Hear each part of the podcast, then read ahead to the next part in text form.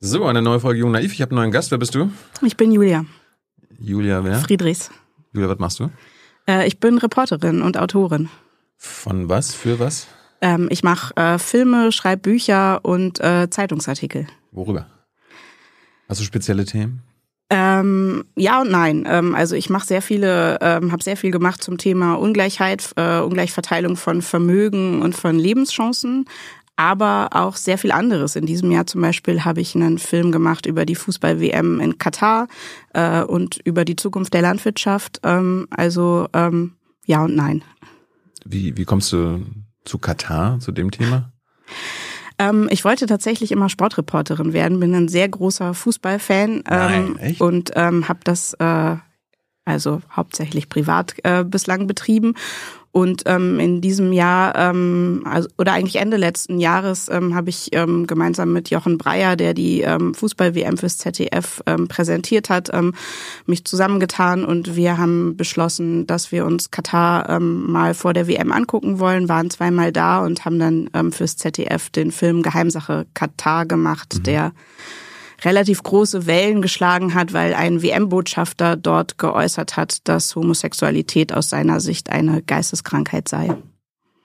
Hast du irgendwas äh, gelernt ähm, in Katar, was, womit du vorher nicht gerechnet hattest? Ich meine, ich erinnere mich, wir hatten Ja. Jens Weinreich hier, der hatte das, die Doku auch äh, äh, empfohlen. Ähm, ja, Gab ja natürlich. jede Menge Dokus. Genau. Jetzt. Genau, also wir sind äh, dorthin gefahren mit dem Ziel, einige Klischees über Bord werfen zu können ähm, und ähm, waren dann an einigen Punkten ja nicht enttäuscht, aber ähm, sind dann einfach dadurch, dass wir uns sehr viel angeguckt haben, haben wir halt gesehen, dass das an einigen Punkten nicht geht. Also die Lage der Homosexuellen, die Lage der von queeren Personen ist schlecht, ähm, die Pressefreiheit ähm, ist extrem eingeschränkt. Also unsere Drehbedingungen dort waren nicht gut. Wir konnten nicht ähm, frei frei berichten. Was mich ähm, jenseits des Fußballs besonders interessiert hat, war, ähm, wie nah Katar eigentlich nach Feudalgesellschaft kommt. Das heißt, wie extrem es dort ist, dass es eine kleine Gruppe extrem vermögender Menschen gibt. Das sind die 300.000 ähm, Kataris und von denen vor allem ähm, die männlichen, die ab Geburt reich sind. Ähm, und ähm, dass sie alle anderen ähm, für sich arbeiten lassen und dass das einfach einem Land äh, nicht gut tut. Ähm, das konnte man da sehen, das konnte man da spüren. Ähm, wir haben ja sehr viel über die Arbeiter auf den Baustellen geredet, aber wenn man dort ist, dann merkt man eben, dass sich dieses Prinzip, dass einige schuften und ähm, sehr häufig sehr schlecht äh, von denen, die besitzen, behandelt werden, dass sich das eben auch in den Häusern durchsetzt, bei den Hausangestellten, bei den ganzen Servicekräften, in den Hotels und so weiter. Ähm, das war schon ähm, nochmal beeindruckend, das zu erleben. Also ist es, in, ist es eine Feudalgesellschaft? Das würde ich schon sagen, ja. Also ähm, die männlichen Kataris bekommen ähm, bei Hochzeit ähm, Vermögen, ein Grundstück und ein zinsloses Darlehen, um sich ein Haus bauen zu können. Vom Staat? Vom Staat, genau. Das heißt, ähm, der Emir verschafft sich somit natürlich Menschen, die ihn stützen, würde ich sagen, ähm, indem er den Reichtum an dem Punkt dann schon auch verteilt an, an, die, an seine männlichen Mitbürger. Und es ist ja eine sehr, sehr kleine Gruppe. Ähm, also das ist halt dann die Gruppe der Besitzenden.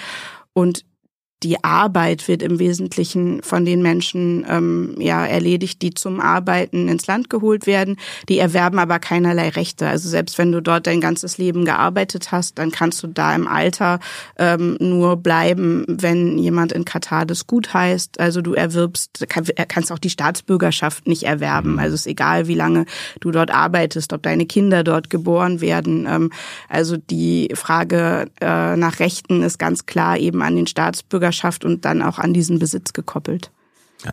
Hast du verstanden, warum, ich meine, das ist ja jetzt einfach äh, nominell eines der reichsten Länder der Welt, äh, die aber ihre Arbeiter äh, mit einem Appel und ein Ei bezahlen. Also Ja. der, der, der Mindestlohn ist ja da, also skandalös niedrig. Warum, warum machen die das? Also wie, wie funktioniert das? Na, immerhin gibt's jetzt einen Mindestlohn in Höhe von 250 Euro. Im Monat? Ähm, genau. Ähm, das ist tatsächlich die große Frage. Wieso macht man das? Ähm, ich glaube, weil man sich die Frage gar nicht stellt, weil man dieses System von Geburt an so gewohnt ist, dass man selber quasi mehr Rechte hat als andere. Und was sehr interessant war, war, als wir mit den Menschen dort darüber gesprochen haben, ob sie sich als reich empfinden, kam eine Antwort, die man auch hier sehr oft hört, wenn man sich mit reichen Menschen unterhält, ob sie sich als reich empfinden. Und zwar, nein, wir sind Mittelschicht, äh, wir sind ganz normal. Und das sagten sie halt, während wir im Haus saßen, vor der Tür standen extrem teure Autos und insgesamt hatte die Familie, bei der wir zu Gast waren, acht Hausangestellte, die einfach alles erledigt haben. Ähm, und ähm, das fand ich einfach spannend, wie, wie sich das durchzieht, dass man sich selber immer für normal hält, dass man die Umstände, in denen man lebt, die ökonomischen, dann doch auch irgendwie für gerechtfertigt ähm, hält, ähm, wo wir von außen natürlich denken, krass, aber ich meine, es kann natürlich auch sein, dass jemand auf uns blickt und denkt, ach krass, wie ist es denn hier? Ja, da gibt es irgendwie eine katarische Julia Friedrichs, die dann über äh, Friedrich Merz berichtet, ja, der ist ja stinkreich, aber hält sich für Mittelschicht oder so. Das wird es dort nicht geben, da es da ja dort nach innen keine Pressefreiheit gibt. aber schön wär's. Äh, kannst du dir das erklären, warum Reiche und Stinkreiche denken, sie sind Mittelschicht? Also reden die sich das nur ein oder glauben die das wirklich? Also ähm, ich habe ja schon sehr lange versucht, quasi die Psychologie von vermögenden Menschen irgendwie zu ergründen. Und angefangen habe ich damit, dass ich ähm, Elite-Schüler an Internaten begleitet habe für mein Buch ähm, Gestatten Elite. Und dort mhm. ist mir das zum ersten Mal begegnet. Da war ich in Salem, ähm, am Internat äh, Schloss Salem, das mehrere Zehntausend Euro pro Jahr an Gebühren kostet. Und da war, habe ich mich mit einem Schüler unterhalten, der mir gesagt hat, ähm, als es darum ging, aus was für einem Elternhaus er denn käme, ähm, ja, seine Eltern hätten ja fast Hartz IV, sie seien Ärzte. Ähm, und ähm, das hat er halt nicht witzig gemeint, sondern das war seine wirkliche Einschätzung. Und in seinem Kosmos war das eben auch so. Das heißt, er hatte ähm, kein ähm, Ferienhaus ähm, und noch einen Zweitwohnsitz. Er hatte nicht, äh, sobald er 18 war, ein Auto, ähm, vielleicht auch mit einem Fahrer, der mal kommt und, und einen abholt. Ähm, und ich glaube, ähm, wie wir alle werden auch reiche Menschen extrem von ihrem Umfeld geprägt. Und ähm, was soll denn so ein 17-Jähriger denken? Man kann sich natürlich über den lustig machen und sagen, äh, was ein Quatsch, aber man kann halt eben auch verstehen, dass in seiner Umgebung er tatsächlich zu den Ärmeren gehört. Und ich glaube, das ist natürlich im Extremfall das, was eben passiert, dass man sich mit den Menschen vergleicht, die einen umgeben, dass man mit den Menschen ähm, sich abgleicht, ähm, die zu seinem nahen Umfeld gehören. Und da es leider, leider so ist, dass wir uns dahin entwickeln, dass reiche und arme Menschen getrennt wohnen, ihre Kinder getrennt zur Schule schicken und so weiter, ähm, glaube ich, dass diese Fehlwahrnehmung, wo man selber ökonomisch steht, dass die immer krasser wird, immer fataler. Und es gibt auch da Studien dazu. Die Universität Konstanz hat es gerade untersucht, ähm, dass wir alle uns in die Mitte rechnen. Das heißt, ärmere Menschen schätzen sich mehr in der Mitte, also überschätzen ihre, ihre äh, Mittel tendenziell und reichere Menschen schätzen sich auch in die Mitte und unterschätzen ihre Aber Mittel warum? tendenziell. Und ähm, naja, weil dein Umfeld halt so ist. Also ähm, das. Äh, Aber liegt das daran, weil wir einfach nicht ökonomisch miteinander reden? Genau, ich glaube, wir haben ökonomisch eine wahnsinnig miese Allgemeinbildung. Ähm, sehr, also es fängt ja schon an, äh, über, ich, über Geld spricht man nicht, ist immer so. Genau, man spricht nicht über Geld. Viele, selbst äh, PolitikerInnen, mit denen ich mich unterhalte, haben Schwierigkeiten, die Ungleichheit von Vermögen, von der von Einkommen zu unter. Also das ist so, als würde man mit einem Verkehrspolitiker sprechen und der wüsste nicht, kommt man mit einem Flugzeug oder mit der Schiene und der sagt, es ist alles gleich. So ist das, wenn wir immer ständig die Ungleichheit von Einkommen und Vermögen ähm, äh, ja verwechseln. Viele Menschen wissen nicht, äh, was ist der Unterschied Unterschied zwischen Durchschnitt und Median, also dem mittleren Vermögen und dem, wenn wir alles zusammenwerfen und einfach durch die Anzahl der Bürger ähm, teilen. Also ich glaube, das, das Wissen ist einfach sehr, sehr gering bei dem Thema leider.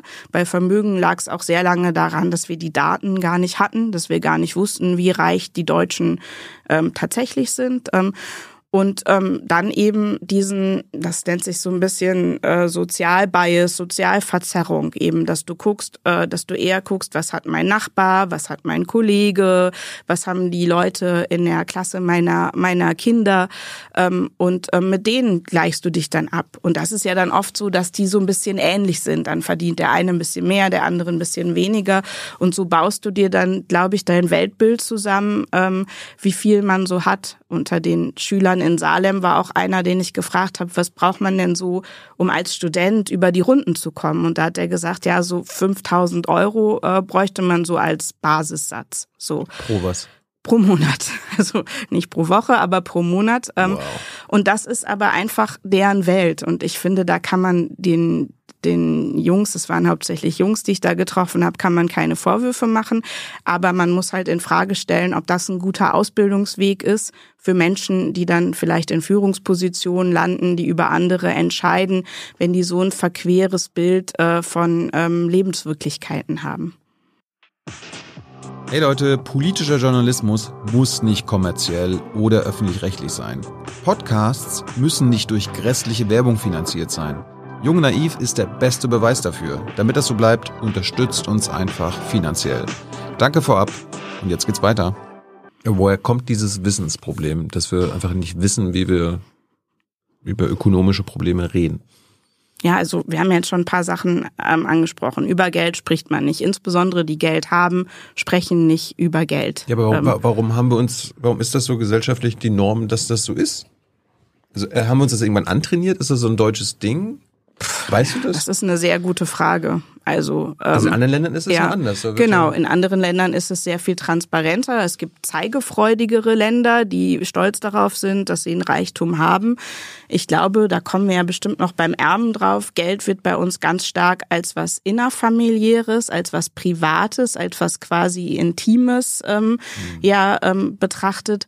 Wo das seinen Ursprung hat, äh, in welchem Jahrhundert, äh, das äh, weiß ich nicht, aber es ist eben auch nie gebrochen worden. Ich glaube, das ist eben, ähm, das ist eben ein, ein Ding, das ist bei uns in den Nachkriegsjahren ist, haben wir das nie aufgebrochen. Wir haben nie gesagt, zu einer Demokratie gehört dazu, dass man über diese Dinge auch redet, ähm, dass man das weiß, dass das klar ist. Ähm, ja, ich habe es nie in der Schule gelernt. Hast genau, in der Schule gelernt? Ich habe es leider auch nicht in der Schule gelernt. Und ja, also es gehört nicht zum Allgemeinbildungskanon und das ist ein Riesenproblem. Und ich habe ja das zweite noch angesprochen, dass wir eben auch ganz lange die Daten nicht hatten. Dass aber auch kein Druck da war, dass man gesagt hat, das muss doch ein Politiker, der über Vermögen entscheidet, der muss doch erstmal wissen, wie das verteilt ist. Und wir wussten das nicht. Seit die Vermögenssteuer 1996 ausgesetzt wurde, fehlten die Daten und dann haben Ökonomen ähm, wirklich in mühsamer Kleinstarbeit versucht, ähm, diese Lücke zu füllen und sind jetzt relativ gut dabei. Aber erst seit es so eine Befragung noch von Hochvermögenden gab, die sehr schwierig zu machen war, wissen wir, dass nicht wie zuvor gedacht das oberste Prozent so ein Viertel des Vermögens in Deutschland hält, also 25 Prozent, sondern dass es ein Drittel ist, also 33 Prozent, was ja schon ein ziemlicher Unterschied äh, mhm. ist. Und das wussten wir einfach ganz lange nicht. Und auch das sind noch Schätzungen. Also wir haben einfach da die Daten nicht. Ähm, um Sachen wissen zu können, ist es ja immer schon mal gut, die Daten zu haben. Und ich hoffe, dass es nach und nach einfach besser wird, wenn Menschen immer wieder davon erzählen, immer wieder darauf dringen, immer wieder klar machen, Einkommen ist was anderes als Vermögen, das ist wichtig, dass wir das auseinanderhalten. Bei einem verteilt der Staat um, beim anderen nicht. Ähm, also, dass es einfach extrem wichtig ist. Wenn wir jetzt über alles äh, gleich reden, auf einer Seite ist mir jetzt gerade äh, natürlich äh, der Gedanke gekommen, da haben ja auch einige wahrscheinlich Interesse daran, dass man diese Zahlen und diese Vermögenszahlen nicht kennt. Ne? Also was ich, nicht, was ich nicht weiß, macht mir die heiß. Absolut. Für Vermögende, für Hochvermögende kann es nichts Angenehmeres geben ähm, als äh, das Nichtwissen, gekoppelt mit dem, was ich zuvor gesagt habe, dass die meisten Menschen denken, sie sind Mitte weil dadurch natürlich auch die Ungleichheit unterschätzt wird. Und gerade beim Vermögen sprechen wir über solche Dimensionen, ich glaube, das kommt auch noch hinzu, dass sich das ganz viele Menschen einfach gar nicht mehr vorstellen können. Bei Einkommen ist es noch so, dass man dann guckt, ah, der DAX-Vorstand, der verdient so und so viel und das war mal 15 mal so viel wie der durchschnittliche Arbeitnehmer. Jetzt ist es eher 50-fach, das ist mehr geworden, da regen sich dann die Leute auf. Das Kernproblem, finde ich aber, liegt beim Vermögen. Mhm. Und da haben wir die Dimensionen überhaupt nicht klar.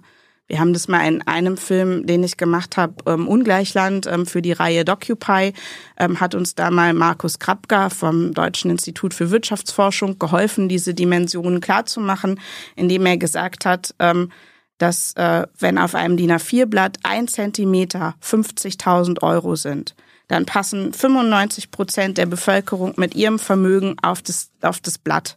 Also da passen wir alle drauf mit unserem Vermögen, weil die meisten Deutschen haben relativ wenig Vermögen. Die Reichsten aber schweben sechs Kilometer darüber. So groß ist der Abstand, so groß ist die Spannbreite äh, der Vermögen. Und ähm, ich glaube, das ist halt total wichtig, dass man das kapiert, weil das natürlich äh, viele benutzen, dieses Nichtwissen, um so zu tun, als wären die Reichen nur ein ganz bisschen reicher als hätten die irgendwie zwei Autos und alle anderen haben ein Auto oder als hätten die ein großes Haus und alle anderen hätten ein, ein kleines Haus. Mhm. Aber diese Kluft der Vermögen ist halt wirklich extrem in Deutschland. Nochmal Nicht ganz so groß wie in Katar, aber Nochmal kurz, äh, um beim Wissensproblem zu bleiben. Ja. Ich meine, ich habe ja auch hier hunderte äh, Interviews schon geführt und die meisten, also sind ja viele WissenschaftlerInnen dabei, äh, die wissen, das und die kommunizieren das, ob nun Soziologinnen und Geisteswissenschaftler aller Art. Und die einzigen, wo ich, halt, glaube ich, ein Problem sehe, das ist jetzt die Frage an dich, werden die Ökonomen und Ökonominnen, also die, die Führenden in Deutschland mhm. und aber auch die Journalie. Also, dass das auch nicht genug rübergebracht wird. Es gibt dann immer wieder Studien und dann wird das kurz reportiert, aber es und ab und zu sitzt du ja auch mal in einer Talkshow, einmal im Jahr oder so, und dann ist das mal kurz Thema. Aber dann, dann das war's dann äh,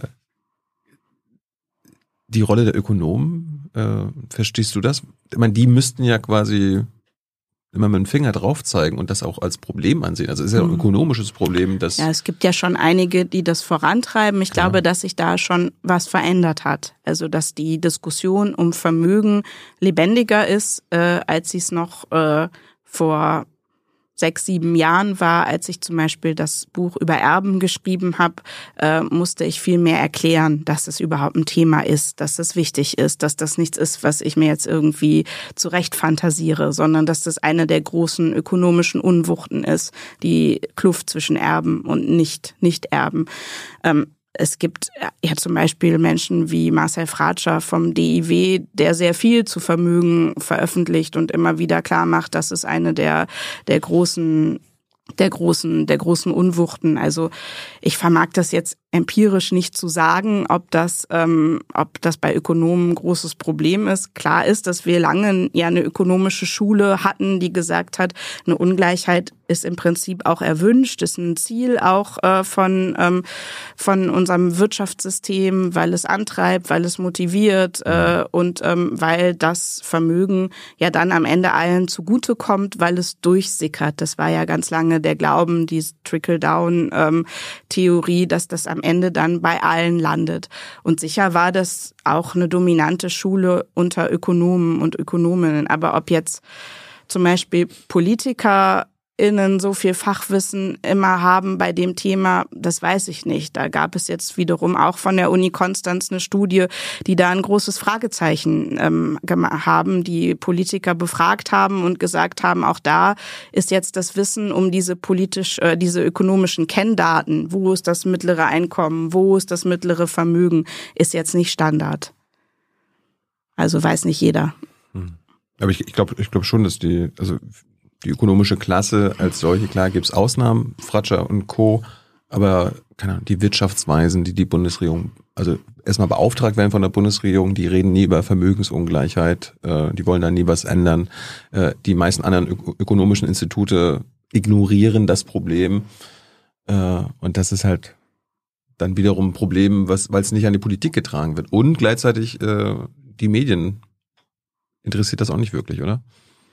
Ach, das weiß ich nicht. Ich finde es immer schwer zu sagen, was die Medien machen. Ich glaube, da müsste Unsere man Kollegen. irgendwie eine Inhaltsanalyse machen, sich angucken, wer wie, wann, wo berichtet. Ähm, auch da habe ich den Eindruck, dass äh, gute Berichterstattung eher mehr wird bei dem Thema, dass es sehr lange in der Tat relativ dürftig war, ähm, aber dass es da schon einige gibt, äh, die das gut machen. Ja, aber ich meine, äh, wir haben Jahrzehnte gebraucht, um quasi diese Klimakrise, die Klimakatastrophe ja. im, im quasi im gängigen Argumentationsmuster zu haben und dass das immer mitschwingt. Aber wir haben ja auch quasi eine Demokratiekrise durch diese unglaubliche Ungleichheit. Ja. Und das schwingt noch viel zu wenig mit. Das stimmt. Und auch beim Klimathema wäre es ja sehr wichtig, wenn das immer mitgedacht, mit erwähnt würde, wenn wir über Verzicht zum Beispiel sprechen, dass wir klar äh, benennen, wer muss denn verzichten, wer verbraucht denn bislang wie viel, weil wir da ja sehen, dass es auch bei dem Thema eine sehr große Ungleichheit gibt. Also reiche Menschen verbrauchen sehr viel mehr, äh, fliegen sehr viel mehr, besitzen sehr viel mehr, haben sehr viel mehr Wohnfläche und so weiter. Das heißt, dass diese Themen originär zusammenhängen oder auch äh, Bildung. Also ähm, in der Tat wäre es wichtig, dass das Thema Ungleichheit, insbesondere der Vermögen ähm, und der Frage, wer mit welchem, ja, mit welcher Ausstattung ins Leben geht, dass das immer mitgedacht äh, würde. Ähm, bei Karrieren, bei der Frage, wer hat welche Karriere gemacht, wie toll war das jetzt, diese Karriere zu machen. Hm. Und ein, ein Abwehrreflex, der mir immer wieder einfällt, der kommt ja nicht nur aus der Politik, ist mal, äh, Julia, jetzt, aber keine Neiddebatte. Ja. Und das, äh, das erschließt äh, hat sich, hat sich damals schon nicht erschlossen und heutzutage immer noch weniger. Also verstehst du, warum diejenigen, die halt nicht darüber reden wollen, die leugnen das Problem ja nicht, aber die wollen ja nicht wirklich dann darüber reden, weil die Lösungen hm. passen ihnen nicht in den Kram. Warum dann immer Neiddebatte und Neid gerufen wird? In der Tat verstehe ich das nicht. Es gibt so ein paar Dinge, wo ich tatsächlich äh, es spannend finde, wie sehr das verfängt und die Neiddebatte ähm, gehört dazu. Ich finde, man kann ähm, ohne Neid und Missgunst fragen, wer hat wie viel und warum und ist es eine gute, ist es eine gute ähm, Verteilung. Ähm, etliche der Erben, die ich für mein Buch porträtiert habe, ähm, glaube ich, dass die allermeisten Menschen die nicht beneiden werden, weil da ja oft mit dem Geld auch ganz viel einhergeht. Da gehen familiäre Erwartungen mit her. Da geht die Frage her, dass die Familie mitbestimmen will, wen du heiratest, weil da so viel Kohle dranhängt, dass mhm. Hochzeitsverträge gemacht werden ähm, und der Partner das manchmal erst am Hochzeitstag erfährt, dass von dir erwartet wird, dass du ein Unternehmen übernimmst, das du vielleicht gar nicht möchtest und dass die Wahl für dein Leben, die du triffst, triffst, ähm, dass die nicht anerkannt wird oder dass deine Eltern dir zwar eine Eigentumswohnung kaufen, aber bestimmen wollen, in welchem Stadtteil äh, du dann dann lebst. Ähm, das alles sind Lebensumstände, auf die zumindest ich äh, nicht mit Neid äh, reagiere und ähm, ich frage mich, wie diese Kategorie da eben hineinkommt und ich finde es ein bisschen läppsch, dass das immer, dass das immer, immer kommt. Äh, auch als ich mein Erbenbuch geschrieben hat, hat die äh, Stiftung Familienunternehmen so eine Art Gegenbuch beauftragt. Das hieß Schluss mit der Neiddebatte. Ach echt? Ähm, äh, und äh, ja, also ich finde, man sollte da einfach drüber hinweggehen. Und außerdem, wenn jemand wenig hat und sieht jemanden, der sehr viel hat und ihm geht es sehr schlecht, zum Beispiel der, der wenig hat. Ich habe für das Buch Working Class habe ich Menschen äh, begleitet, die sehr, sehr viel arbeiten, sehr wenig Geld haben.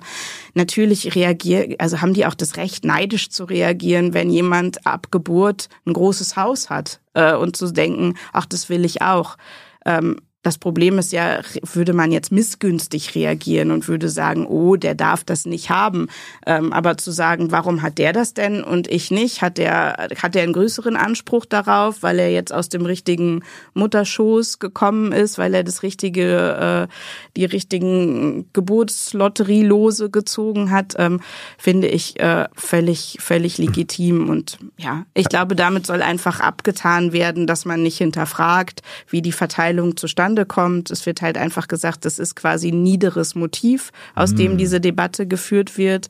Es ist ja eher eine Ursünde, man darf das nicht. Und ähm, das alles führt natürlich dazu, dieses Tabu, über das wir gesprochen haben, nochmal zu verstärken. Also ähm, also ich meine, ich überlege gerade, wie, wie man das umkehren kann, weil man, du, du sagst, es ist ein niederes Motiv, vielleicht müsste man das also ein höheres Motiv draus machen, weil am Ende geht's ja auch um, um, um unsere Gesellschaft und unsere Demokratie. Und mittlerweile ist die Ungleichheit ja auch nachgewiesen so extrem, dass sie unsere Demokratie gefährdet, weil Kapital ist Macht. Und wenn immer weniger, immer mehr haben, gefährdet das auch quasi ja. Machtverteilung. Genau, also das ist ja das, was ich meinte, dass ich finde, die Frage, wer besitzt wie viel und warum, ist eigentlich eine der kerndemokratischen Fragen. Das muss ein Land fragen dürfen. In Katar ist es so, die Staatsbürgerschaft und das Geschlecht ist, äh, ist die Ursache, warum jemand besitzt. Da fragen wir ja auch, da würden wir auch fragen, warum die Männer, warum nicht die Frauen. Hm. So war es ja bei uns auch ganz lange. Hm. Das heißt, das muss man ja hinterfragen dürfen. Was ist mit denen, die neu in ein Land hinzukommen? Da würde Katar auch sagen, niemals Vermögen für euch. Äh, und bei uns ist es eben die Kernfrage, hast du Anspruch darauf, durch eigene Anstrengung reich zu werden oder qua Geburt? Also auch das muss ja hinterfragt werden. Worin ist denn Reichtum begründet? Worin ist Vermögen begründet? Und wollen wir das so? Jetzt hast du gerade nochmal Katar angesprochen und da, ja. da werden ja nur quasi die katarischen Männer reich. Ja. Äh, ist es denn, sind wir jetzt in Deutschland so, ist das so anders? Weil es gab ja diesen, die Studie jetzt von der Friedrich-Ebert-Stiftung, wo ja auch aufgezeigt wurde, also die aller, allermeisten, die hier groß erben und reich erben, sind auch West, Männer. Westdeutsche Männer und über 50, genau, genau. Und dann noch westdeutsche Männer. Ja, genau ja, also von der Tendenz ist das ähnlich, aber nicht in der Reinkultur. Und vor allem ist es bei uns, und das macht es manchmal schwerer, das zu kritisieren, keine Folge von Gesetzen, die das festlegen, ja. sondern äh, quasi äh, gelebte Praxis, würde man sagen. Das ist fast noch schlimmer. Äh, genau. Und das macht es natürlich schlimmer, das zu ähm, kritisieren, weil es fast wie ein natürlicher Vorgang wirkt. Ähm, und ähm, aber natürlich ist es ebenso äh, kritikwürdig. Und gerade die diese Vermögensmauer, die zwischen Ost und West steht, die zeigt ja, dass es eben nicht die eigene Anstrengung ist, die dich reich macht, sondern dass es äh, die Geburt ist und dass es eine, besondere, eine bestimmte Generation war, in der das Vermögen verbreitert wurde. Und es waren die westdeutschen Nachkriegsjahrzehnte, als wir es geschafft haben, Reichtum mal zu verbreitern. Da hat es tatsächlich geklappt. So, und deren Kinder und Kindeskinder kommen jetzt im Wesentlichen in den Genuss von Erbschaften. Ganz viele andere, die als Gastarbeiter hierher gekommen sind, waren zu spät dran. Die Ostdeutschen waren zu spät dran. Da war im Wesentlichen, äh, um jetzt mal mit dem ganz groben Pinsel zu malen, war der Kuchen äh, schon verteilt. Und das ist natürlich die Frage, will man Land äh, so aufbauen? Na, die Antwort scheint zu sein, also politisch, mehrheitlich, ja. ja. Genau. Das ist tatsächlich die große Frage, warum. Hast du eine Antwort darauf? Nee, da rätsel ich wirklich schon sehr lange herum. Ähm, warum hegen wir Reichtum nicht demokratisch ein? Ähm, ich finde, das ist eine der, der spannendsten, spannendsten Fragen. Es gibt ja Parteien, die das in ihren Wahlprogrammen wieder und wieder verkünden, die das mhm. wieder und wieder sagen, dass sie das wollen, dass sie Vermögen beschränken wollen. Wenn sie dann aber in Regierungsverantwortung sind, tun sie das nicht. Ähm, das ist, scheint wie so eine Gesetzmäßigkeit zu sein. Ähm, sie sagen dann immer, wenn man nachfragt, warum ist es denn so, das lag am Koalitionspartner. Aber andere Ziele setzt man ja auch durch gegen den Koalitionspartner. Also es ist ja auch so, dass, dass bei anderen Dingen Koalitionspartner über Kreuz liegen. Das Thema Vermögensverteilung und äh, Vermögensbesteuerung oder Besteuerung von Erbschaften scheint keines zu sein, von dem sich jemand große Gewinne erhofft. Ähm, und das finde ich wirklich schräg. Also ähm, wir wissen zwar aus Umfragen, dass Menschen erstmal nicht für Steuern sind, aber ich glaube, dass das auch oft daran liegt, dass das nicht gut erklärt wird, weil gleichzeitig hält die ganz große Mehrheit der Deutschen Ungleichheit für eines der zentralen Probleme in diesem Land. Also offensichtlich fehlt die Verbindung, ihnen zu sagen, okay, wenn Ungleichheit aus eurer Sicht so ein Riesenproblem ist, Ungleichheit von Besitz und Vermögen, da haben wir politisch nicht so viele Instrumente in der Hand, um dagegen zu steuern. Ähm, wir haben im Wesentlichen vermutlich eine Vermögensabgabe und eine Erbschaftssteuer. So viel mehr haben wir da nicht. Ähm, dann ähm, lasst uns doch über eines dieser Instrumente nachdenken. Ich meine, wir waren ja beide bei dieser Veranstaltung der Friedrich-Ebert-Stiftung. Ja. Wir hatten das auch auf unserem YouTube-Kanal geteilt. Da hat ja dieser äh, Norbert Walter-Borjans, ähm, ehemaliger SPD-Chef und NRW-Finanzminister, hat ja so gesagt, naja, am Ende bei so einer Koalitionsverhandlung, die strittigen Themen kommen zum Schluss. Und dann gibt's halt so, naja, was wollen wir jetzt noch, was wollen wir jetzt noch durchsetzen? Hier äh, Kinder weniger arm machen oder Vermögensteuer? Mhm. Ich glaube, dass er das etwas sehr äh, vereinfacht dargestellt hat und dass es ähm, ja Ja, dieses dann wahrscheinlich auch ein Problem ist, genau, quasi. und dann aber ein Problem ist, dass die Ungleichheit der Vermögen dann auch äh, von der SPD als quasi 11c-Thema behandelt wird ähm, und nicht als eines der Top-Themen, weil dann würde man ja sagen, okay, passt auf, Leute, äh, bei folgendem Thema müssen wir vorankommen, egal wie, lasst uns einen Kompromiss finden. Ja. Ich finde zum Beispiel, dass eine Erbschaftssteuer, wenn man die Liberalen ernst nehme, eigentlich was wäre, was eine liberale Partei äh, mittragen könnte, Wegen mittragen Leistung? müsste. Genau. Also wir wissen ja, dass Länder wie die USA und auch wie Großbritannien äh, haben sehr viel höhere Nachlasssteuern, also Steuern auf Erbschaften, ähm, weil die sagen, also in den USA reich werden ist äh, das, was man soll, reich sterben ist halt Schande und der nächste soll halt wieder von vorne anfangen. Das klappt da auch nicht, aber ist halt als äh, als liberaler äh, ja liberale Überzeugung eigentlich äh, dort sehr verbreitet und finde ich auch, äh, dass das zu einer liberalen Partei in Deutschland ähm, passen würde. Ähm, also John Stuart Mill, der ein liberaler Vordenker ist, hatte große Sorge vor den, ähm, vor den Erben, die sich nicht mehr anstrengen, die einfach auf der faulen Haut liegen. Und wenn man mal ähm, vertraulich mit äh, reichen Unternehmern spricht, ist ja auch das eine Ursorge, die viele haben, dass der eigene Nachwuchs nicht mehr so hungrig ist, dass der nicht mehr so motiviert ist, äh, dass es der nicht mehr so sehr will. Also das sind ja dann so die, die Dinge, ähm, die kommen. Ähm, das heißt, aus liberaler Sicht, wenn ich wirklich davon überzeugt wäre, dass Leistung zählt und dass jeder seines Glückes Schmied sein soll, all diesen Floskeln, ist eine Erbschaftssteuer eigentlich sehr naheliegend. Weil auf der anderen Seite dieses Koalitionsargument, naja, wir müssen halt mit jemandem koalieren und wenn die das nicht wollen, dann können wir da nichts machen. Wenn man das ja zu Ende denkt, Könnte man gar nichts machen. naja, also wenn ich jetzt Kapitalist wäre und ein Stinkreicher, Ja. dann muss ich einfach nur dafür sorgen oder quasi äh, eine von, also entweder die FDP oder die Union unterstützen und quasi die dahin lenken, dass sie quasi meine Position, ne, also keine Vermögensbesteuerung in irgendeiner Art und Weise übernehmen, dafür kämpfen, weil eine von den beiden ist ja meistens in der Regierung Ja. und da passiert ja nichts. Genau. Und hinzu kommt, dass ja ähm, oft über die Länder ähm, dann auch noch ähm, das relativ gut zu organisieren ist, dass dann auch da Parteien unter Druck gesetzt werden. Also ich war 2014 beim Bundesverfassungsgericht, als die Erbschaftssteuer dort verhandelt wurde, ähm, als das Verfassungsgericht gesagt hat, ähm, die Privilegien, die Bevorzugung für Unternehmenserben sind nicht verfassungsgemäß. Wir verschonen die wirklich sehr reichen Erben von Unternehmen, verschont die Politik zu stark.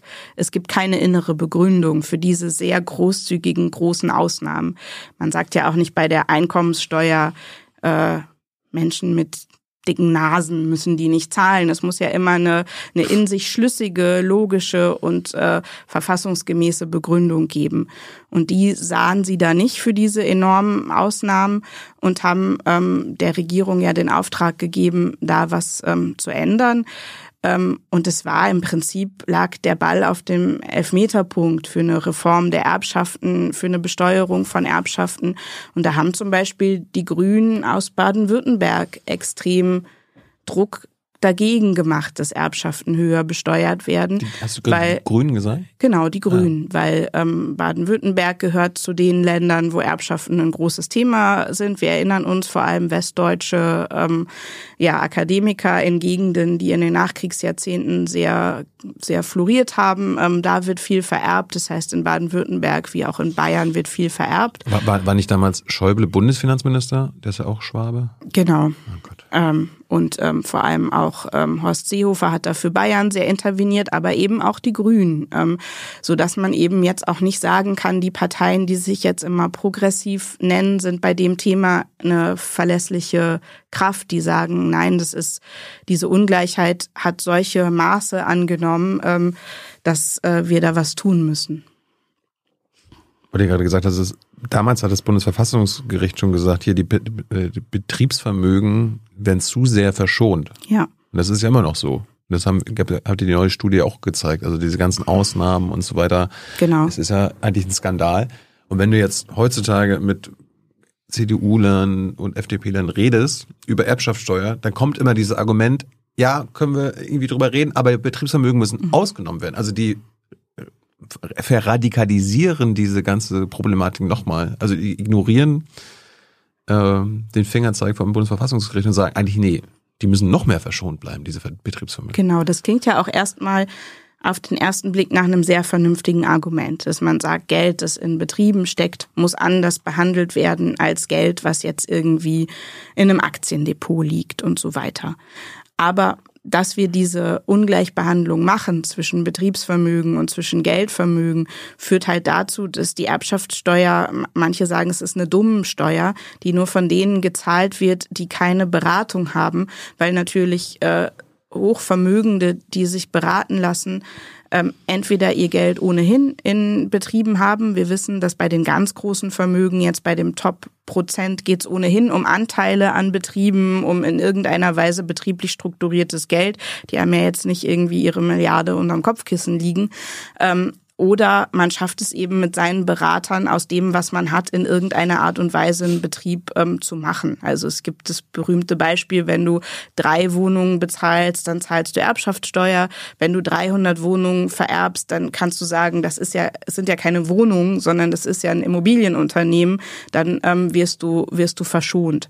Und so ist es eben bei ganz ganz vielen Dingen, so dass wir durch diese grundsätzlich ja bestimmt gute Idee, dass man sagt, man will irgendwie diese Unternehmen bewahren, wobei ich mich auch eben frage, warum Erben da zum Beispiel so sehr bevorzugt werden gegenüber Gründern. Also wenn jetzt jemand was gründet, dann ein Unternehmen eine gute Idee hat, was wir ja auch wollen, dann muss der ja auch einen Kredit aufnehmen ähm, und muss da ja auch Zinsen zahlen. Und ich frage mich immer, warum ein Erbe das dann nicht eigentlich auch kann. Wenn der ein Unternehmen kriegt, warum kann der dann nicht äquivalent zu dem, was jemand anders als Zinsen zahlen müsste.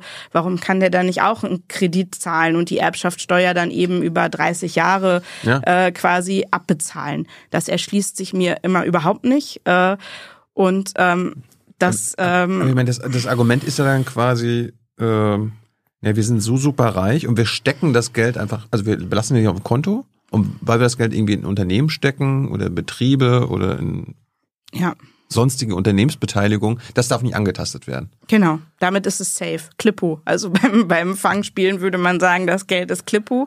Und es wird halt so ein bisschen äh, man benutzt immer diese Figur des Familienunternehmens, weil da denken wir so an die kleinen ja. Buch, äh, Buchladen mit Mama, Papa und zwei Kindern. Aber das Familienunternehmen auch oft heißt, dass du Poolaktionär bist, dass dir einfach irgendwie große Aktienpakete an bestimmten Unternehmen äh, gehören und dass auch das verschont wird dann im Erbschaftsfall. Äh, das äh, ist halt äh, ja wird immer so ein bisschen unter den Tisch gekehrt. Und es führt, das ist jetzt als letztes vielleicht noch so ein bisschen nerdig, äh, es führt natürlich auch dazu, dass wir es nicht schaffen, den Besitz an Unternehmen zu verbreitern ja. in unserem Land. Also in Deutschland gehören Unternehmen einer re relativ kleinen Gruppe an Menschen, die geben das dann weiter, die sind geschützt beim Weitergeben.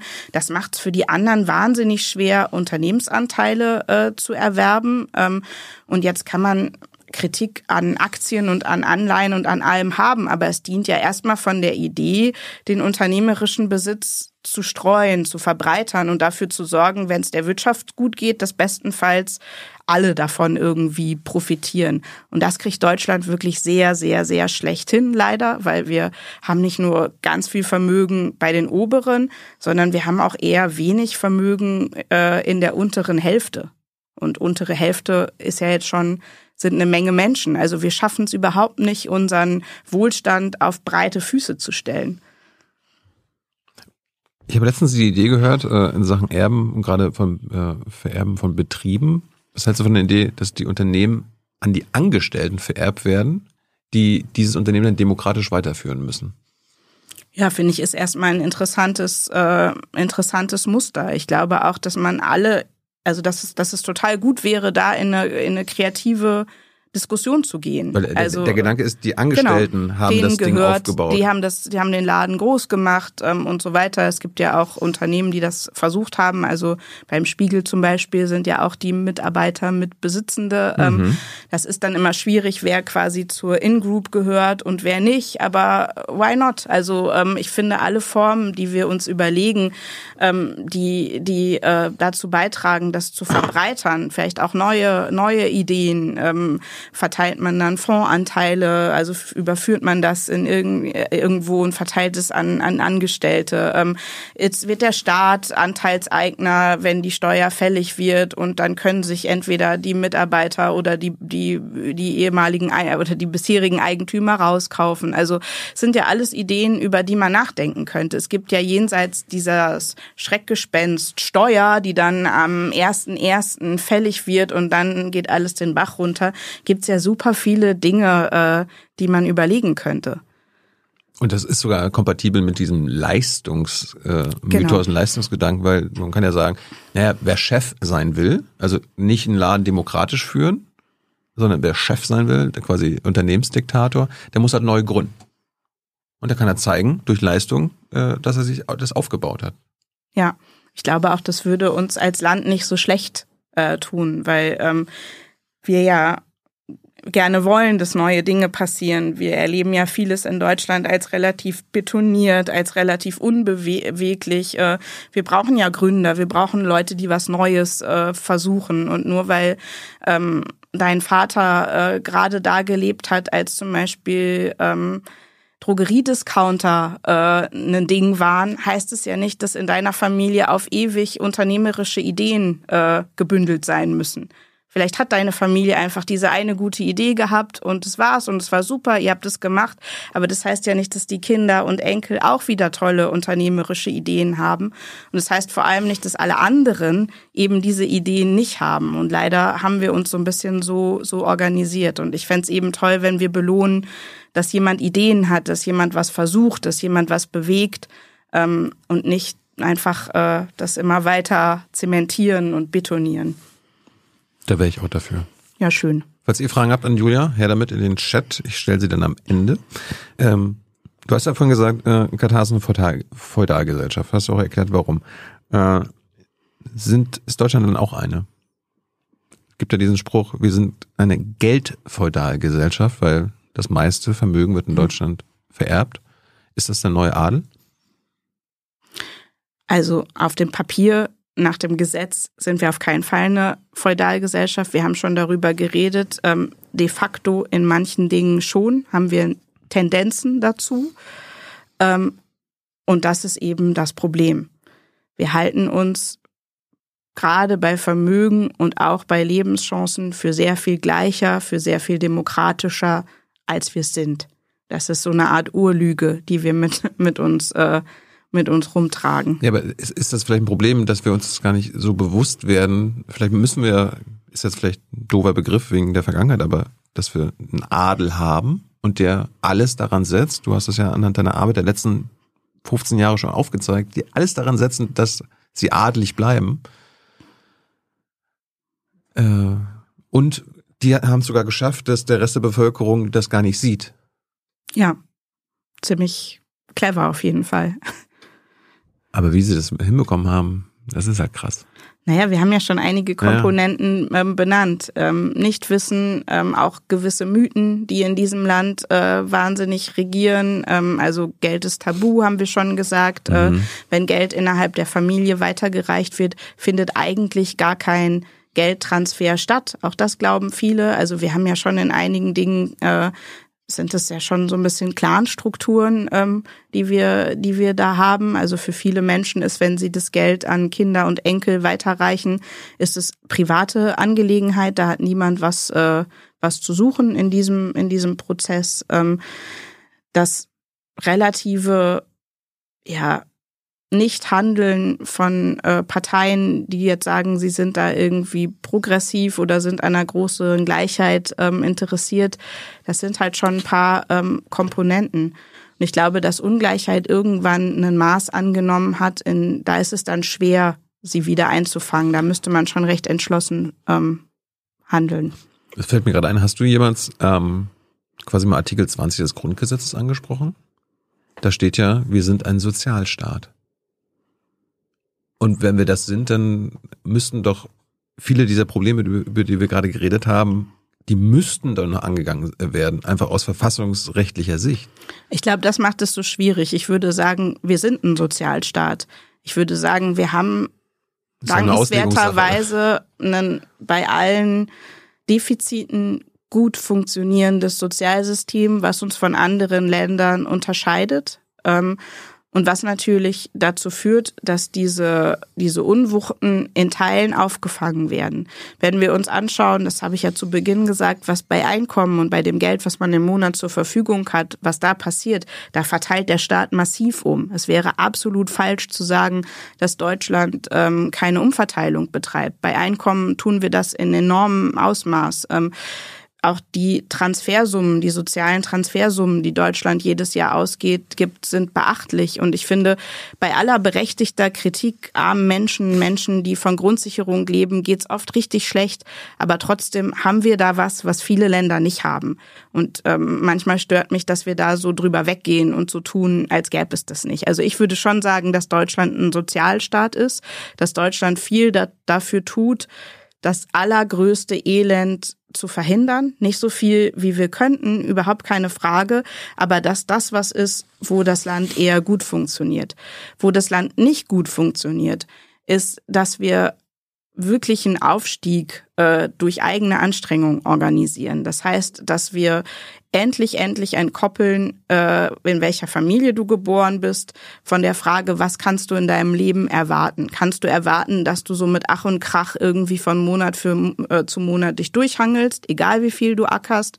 Oder kannst du sagen, auch ich hätte gerne den Wunsch, mal ökonomisch abgesichert zu leben, vielleicht mal irgendwie eine Wohnung zu besitzen, vielleicht mal regelmäßig in Urlaub zu fahren. Das, was wir in diesem Land ja so ein bisschen mit gesicherter Mitte irgendwie mhm. ähm, beschreiben. Ich glaube, da haben wir die große Unwucht. Das kriegen die Schulen nicht hin, die schaffen es nicht, äh, die Herkunft der Kinder vom Schulerfolg zu lösen.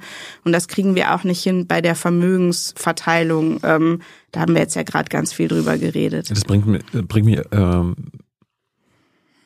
viele Ökonominnen quasi so Mainstream-mäßig und natürlich aus der Union, selbst aus der SPD, FDP natürlich, wenn du da fragst, wie man dann umverteilen will, weil sie ja gegen, also nichts bei der Erbschaftssteuer machen wollen, weil sie gegen Vermögensteuer und Vermögenabgabe sind. Dann ist ja die Frage, okay, dann müssen wir halt anders um, umverteilen, sonst nimmt das ja extreme Ausmaße und demokratiegefährdende Ausmaße an.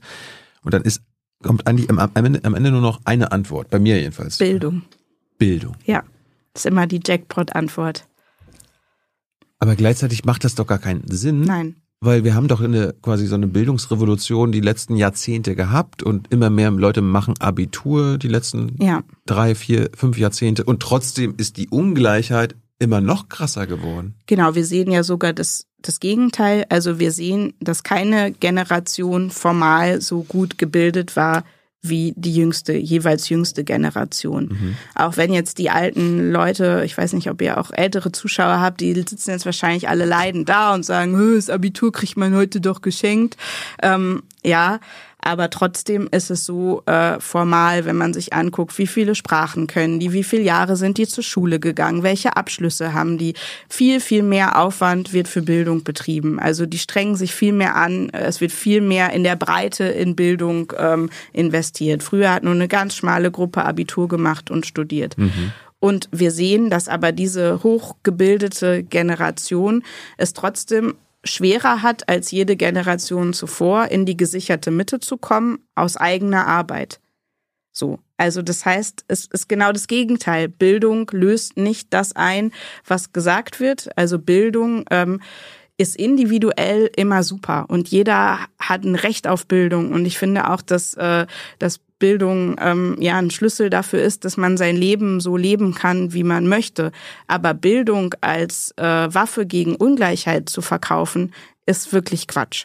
Das hat nicht geklappt und es führt äh, noch zu was anderem. Der ähm, amerikanische Philosoph Michael Sandel hat darüber ein ganz tolles Buch ähm, geschrieben, wo er sagt, dieses Bildung wird noch dazu benutzt, um quasi denen, die das jetzt nicht geschafft haben, die den Aufstieg nicht geschafft haben, weil die Strukturen so sind, wie sie sind, äh, zu unterstellen, ihr seid selber schuld. Ja. Hättet ihr euch mal mehr bemüht, wärt ihr mal besser zur Schule gegangen und so weiter. Und das ist fatalerweise auch genau das, was ich bei den Menschen ähm, beobachtet habe, die ich für Working Class begleitet habe. Ich habe zum Beispiel jetzt seit mehreren Jahren jetzt schon fast, wir haben uns gerade erst wieder getroffen, Zahid begleitet. Der reinigt in Berlin die U-Bahnhöfe. Als ich ihn kennengelernt habe, hat er 10,56 Euro die Stunde brutto verdient. Jetzt verdient er Mindestlohn, also ein bisschen, sogar ein bisschen mehr, ein bisschen über 12 Euro, äh, muss aber schneller arbeiten. Also die Zahl der Bahnhöfe ist vergrößert worden, die er pro Schicht äh, schaffen muss. Ähm, und Said macht seine Arbeit super. Der reinigt die Bahnhöfe seit 18 Jahren zuverlässig. Der sagt immer, man sieht, ob ich im Bahnhof war oder nicht. Also er ist stolz auf das, was er tut. Und er tut ja auch unbestritten was, was notwendig ist. Also wenn er mal einen Tag nicht zur Arbeit kommt, äh, sieht man sofort, der Bahnhof ist schmutzig. Also das, was er tut, ist ein notwendiger Beitrag zu, zu unserer Gesellschaft, zu unserem, zu unserem Land. Er ist einer von denen, die, wie es jetzt immer heißt, den Laden am Laufen halten. Ähm, dass er so wenig verdient, kann man ja nicht begründen, indem dass man sagt, äh, der hätte mehr für seine Bildung tun müssen. Er, er macht ja seine Aufgabe toll, er macht die super. Ähm, und wenn ich da mit manchen Leuten über Said rede, dann kommt halt immer genau das, ja, der muss vielleicht noch mal studieren, der muss vielleicht, dann kann der woanders hin. Aber wir brauchen ja Menschen, die die U-Bahnhöfe reinigen. Und das ist ja keine Lösung. Wir können ja nicht sagen, okay, dann haben wir den Said irgendwie, kriegen wir irgendwie weg weggefrühstückt mit dem Studium noch. Aber der nächste, der dann die U-Bahnhöfe reinigt, der wird auch wieder beschissen bezahlt. Und dem ähm, erzählen wir dann auch wieder diese mehr. Ähm, und das ist halt genau das Fatale. Und wenn man Said fragt, wieso ist das denn so? Wieso kriegst du so wenig? Sagt halt auch er, ja, ich hätte halt vielleicht mal überlegen sollen, ob ich noch mal eine andere Ausbildung machen kann, ob ich noch mal ein Studium machen kann. Ach, das hat internalisiert. Also auch sehr, er sieht die Schuld bei sich und sagt nicht, äh, ja, mein Chef müsste mir halt mehr bezahlen für meine Arbeit oder die BVG, die uns outgesourced hat in den 90er Jahren als Reinigung, die müsste uns vielleicht wieder zurückholen. Dann würde ich mehr verdienen. Und das ist natürlich ziemlich mies. Also wenn man ähm, wenn man das äh, ja das schafft, dass die Leute das selber annehmen. Ähm, da sind wir wieder, da sind wir wieder beim Businessproblem beziehungsweise ja. bei der ökonomischen Unbildung der Gesellschaft dass sie das auf, auf, auf sich beziehen und dieses neoliberale Mantra Individu, also ich bin individuell dafür verantwortlich, dass ich erfolgreich bin. Genau. Oder individuell dafür verantwortlich, dass ich nicht erfolgreich bin. Also diese, das Systematische und das Kollektive ja. wird einfach weggelassen. Genau, und das führt also bis zu Absurditäten. Ich habe mal jemanden begleitet, der Abitur hatte und Bäcker werden wollte. Mhm. Ähm, und eine Bäckerausbildung gemacht hat, ähm, bei einer Öko-Bäckerei, wo echt äh, wohlhabende Kunden immer eingekauft haben und das Brot war ihnen mega wichtig, weil es allen ihren Ernährungsgewohnheiten entspricht und so weiter.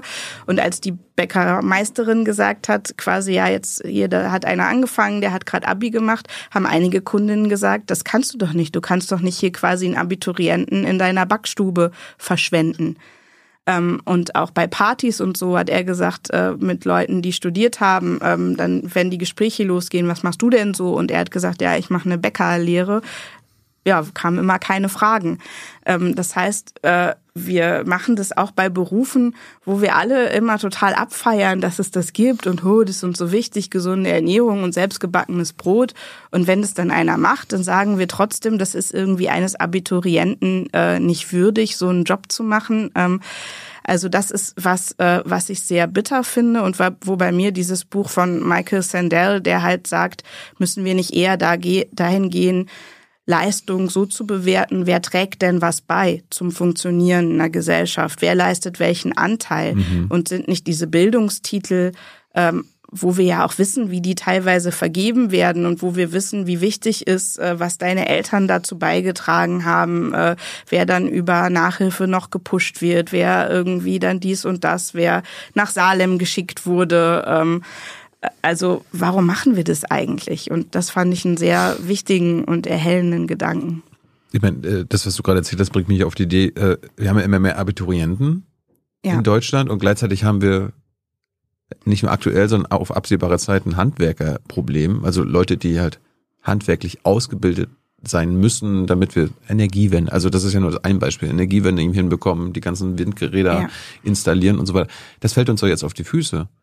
Total. Es gab die Leute sollen lieber studieren als irgendwie eine Ausbildung. Genau, man kann ja auch könnte ja auch beides machen. Ne? Man könnte ja auch ja. sagen, es ist auch kein Problem, wenn ein Bäcker studiert hat. Jeder soll das machen, wo er sein Glück findet oder wo er ihr Glück findet. Ja. Wenn wir aber bestimmte Berufe immer direkt so ein bisschen abqualifizieren, gerade als Eltern oder als Lehrer, ähm, ist es ähm, ist es natürlich für die Frage, wen wir wirklich brauchen, auch für die Energiewende und alles, ist es halt fatal. Also ähm, das ist, ähm, es gab mal vom Handwerkerverband so eine Kampagne, die so Plakate hatten, wer steht deiner Karriere im Handwerk im Wege, meine Akademikereltern. Ähm, auch das meinte ich ja vorhin mit den Erben, wenn deine Eltern quasi sagen, für dich kommt quasi nur Rechtsanwalt in Frage, alles andere ist scheiße und du willst aber gar nicht Rechtsanwalt werden, sondern du willst halt vielleicht irgendwie äh, Warmwasserinstallateur ähm, werden, ist das natürlich auch was, was eigentlich die Freiheit von jedem und jeder ähm, einschränkt. Und was ich mir wünschen würde, ist, dass wir alle so gut bilden, dass sie dann auf der Grundlage entscheiden können, frei entscheiden können, wo sie ihr Glück finden.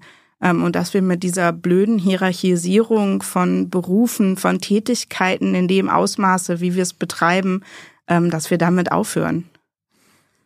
Weil du gerade gemeint hast, äh, wen wir brauchen in der Gesellschaft und, und um auch eine funktionierende Gesellschaft zu erhalten, das könnte ja quasi der Staat definieren.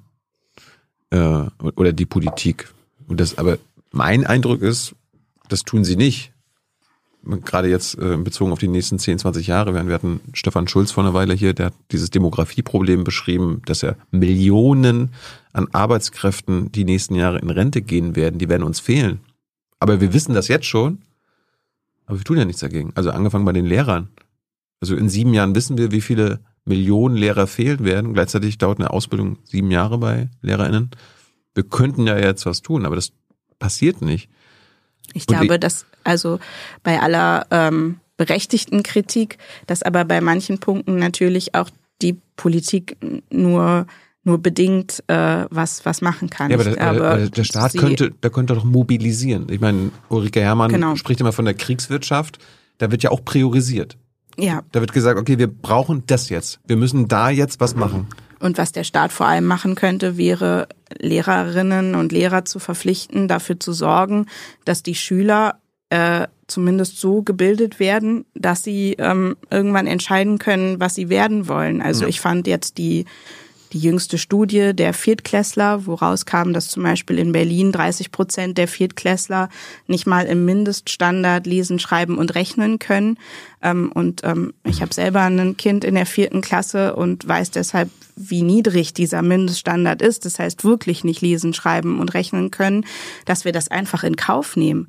Und dass das nicht eine, eine nationale Katastrophe ist. Und wir sagen, das geht aus ganz vielen Gründen nicht. Das geht nicht, weil wir äh, die Freiheit dieser Kinder beschneiden. Das geht auch nicht, weil das Versprechen, was wir haben, ist ja, Eltern, ihr bringt euer Kind in die Schule, ihr erzieht das Kind, das ist euer Teil. Der Staat sorgt dafür, dass euer Kind diese Grundbildung ähm, bekommt. Dass das nicht funktioniert und dass wir das alle so hinnehmen, wohl wissend, dass wir diese Kinder ja in zehn Jahren ganz, ganz, ganz dringend brauchen werden. Als Kinder, die äh, studieren oder als Kinder, die Photovoltaikanlagen installieren. Zehn Jahre ist nicht lange. Das finde ich wirklich, also wenige Dinge haben äh, mich äh, so sehr beschäftigt zuletzt wie das, mit welcher Nonchalance wir das hinnehmen ähm, und einfach sagen, das ist so und dann immer wieder, ähnlich wie bei dem Sahid, dann immer noch den Bogen drehen und sagen, ja, irgendwie sind ja die Familien und ihre Kinder sind auch irgendwie selber schuld. Die Eltern kümmern sich nicht richtig und irgendwas stimmt da doch auch nicht. Und ich finde aber gerade das Beibringen dieser Grundkompetenzen ist sowas von Kernaufgabe der Schulen, Dann müssen die Schulen sagen, was sie dafür brauchen, dann müssen sie das bekommen und dann ähm, muss das aber auch dann klappen. Also dann äh, finde ich nicht, dass Schulen auch sagen können, das hat jetzt bei uns nicht funktioniert. Ich meine, du meinst davon richtigerweise klar, wir sind Sozialstaat und es läuft einiges dann doch gar nicht so schlecht. Ja. Aber auf der anderen Seite, wenn du das so beschreibst, in gewisser Weise leben wir doch schon in so einem feuchten Traum von, ne von vielen Ordoliberalen oder Neoliberalen, also dieser Nachtwächterstaat. Also klar, wir haben massive Probleme in vielen Sachen und es wird einfach nichts gemacht.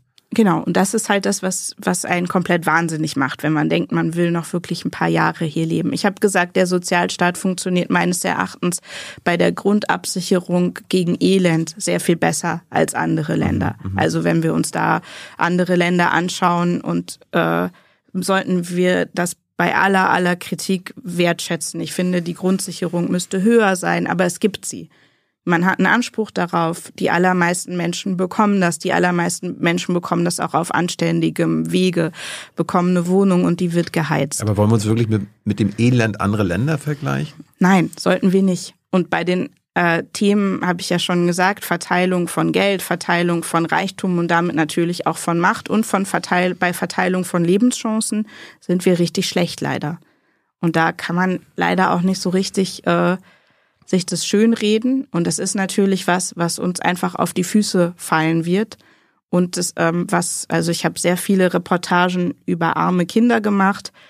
Und das ist wahnsinnig schwer zu ertragen, wenn du diese ein-, zweijährigen Kinder siehst und du kennst gleichzeitig die Zahlen und du weißt, aller Wahrscheinlichkeit nach steht jetzt schon fest, wie dieses Leben in diesem wahnsinnig reichen Land auf eine Art laufen wird, wie wenig Chancen das Kind hat und wie groß äh, die Widerstände sein werden, die es überwindet, wenn es es aller Wahrscheinlichkeit äh, zu zum Trotz doch schaffen wird, äh, ein Leben, was reich an Möglichkeiten ist, zu führen. Und das finde ich tatsächlich, teilweise kenne ich schon die Kinder dann von Leuten, die ich äh, begleitet habe, als ich angefangen habe als Reporterin und dann zu sehen, wie sie, in welcher Zwangsläufigkeit sich das immer wiederholt. Ähm, und immer dieses zu hören, ja, es liegt an den Familien und aber zu wissen, dass, also ich habe so viele arme Familien porträtiert, bei den allermeisten war eine Sache total intakt, dass sie für ihre Kinder ein besseres Leben wollten. Es war nicht immer intakt, dass sie wussten, wie sie das anfangen, aber das war wirklich bei den allermeisten intakt, dass das ihr Riesenantrieb war. Und dass sie gesagt haben, das ist das Wichtigste. Und dass wir das nicht hinkriegen, finde ich, ähm, ist eigentlich äh, ja, was, was man schwer ertragen kann. Meine, in gewisser Weise liegt es an den Familien, nur an den ganz oben, die ihre Macht dafür einsetzen, dass alles so bleibt, wie es ist. Ja, ob jetzt die auch dafür verantwortlich sind, dass die Schulen in Deutschland nicht so funktionieren, ähm, das weiß ich nicht. Ähm, ja, die zahlen zu wenig Steuern sorgen dafür, dass der Staat zu wenig einnimmt und das Geld in die Bildung stecken kann. Ja, bei der Bildung weiß ich nicht, ob es jetzt alleine eine Geldfrage ist. Ne? Also ein Land wie Hamburg zum Beispiel hat es hinbekommen, dass die Grundschulen sehr viel bessere Ergebnisse haben, weil man den Schulen klare Vorgaben gemacht hat, hm. weil man äh, es kontrolliert, okay. weil man das Geld auch zwar nicht so doll, wie es müsste, aber doch anfängt dahin zu verteilen, wo die Kinder mit den meisten Problemen sind. Also wir machen das ja total bescheuert. Wir geben das meiste Geld für Gymnasiasten aus und das wenigste Geld äh, für, für Grundschulkinder und für, für frühkindliche Bildung. Man müsste es genau andersrum machen. Da ist Hamburg ist tatsächlich auf einem guten Weg und man sieht das in den Ergebnissen. Die aber, Leistungen. Aber ist in Hamburg nicht auch so ein klassistisches System? Also die verteidigen auch bis, zu, bis auf das Gymnasium? Klar, aber trotzdem an der Grundschule haben sie sehr vieles in den mhm. letzten 15 Jahren verbessert und ich finde es immer wichtig, das zu sagen, weil man ja dann sieht, das geht. Also nichts von dem, was wir jetzt hier beklagen, ist äh, ein Naturphänomen, sondern das sind Entscheidungen, äh, die Menschen getroffen haben und die dann eben bestimmte Folgen haben. Ja, wir hatten ja vorhin äh, über die Antwort von einigen in Sachen Umverteilung mit Bildung, hast du gesagt, ist eine Lüge. Ähm, Andreas Voskuhle war vor einer Weile hier, der hat aufgezeigt, nicht nur, dass wir ein Sozialstaat sind, also der ehemalige Präsident des mhm. Bundesverfassungsgerichts hat nicht aufgezeigt, dass wir ein Sozialstaat sind, dass auch unser Kapitalismus, den wir, das ist ja real, real existierend, auch nicht in der Verfassung steht. Wir könnten ja alles anders machen. Es, das Wirtschaftssystem und wie wir Vermögen umverteilen und so weiter, das ist ja nicht im Grundgesetz festgehalten. Wir könnten das alles anders machen. Und er hat gesagt, äh, Umverteilung ist ein demokratisches Gebot. Du musst Macht umverteilen, sonst äh, äh, konzentriert sich das in zu wenigen Händen.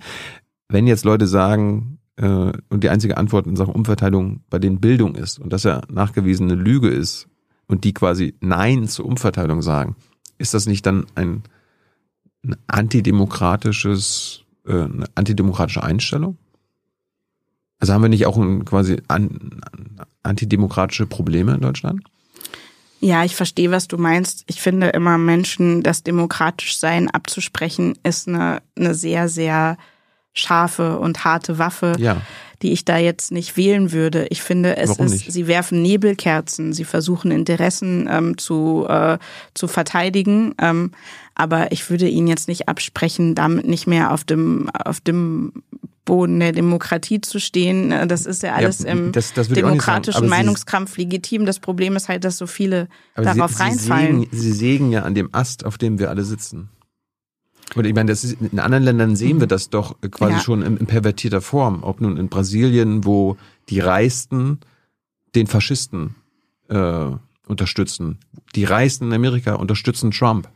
Die Reichsten in anderen Ländern unterstützen Orban und so weiter und so fort. Das hat doch einen Hintergrund. Am Ende ist ihnen doch die Trotzdem Demokratie. sind sie auf dem Boden der, der demokratischen Meinungsbildung und würde sich die Mehrheit bereit erklären, quasi äh, äh, das lautstark zu fordern, die Dinge, die wir jetzt gerade und das auch dann mitzutragen und, und Druck auszuüben, würden sie sich ja auch dem beugen. Also ich glaube nicht, dass wir hier Menschen haben, die dann äh, im großen Maße, die dann quasi äh, so eine Wahlentscheidung der Mehrheit nicht mittragen Nee, würden. nee.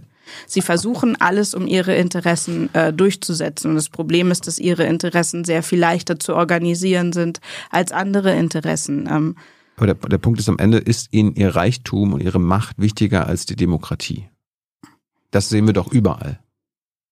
ich glaube, sie würden nicht sagen, dass es diese Wahl gibt. Dass, aber, dass die das ähm, nie sagen würden, ja. ist mir klar.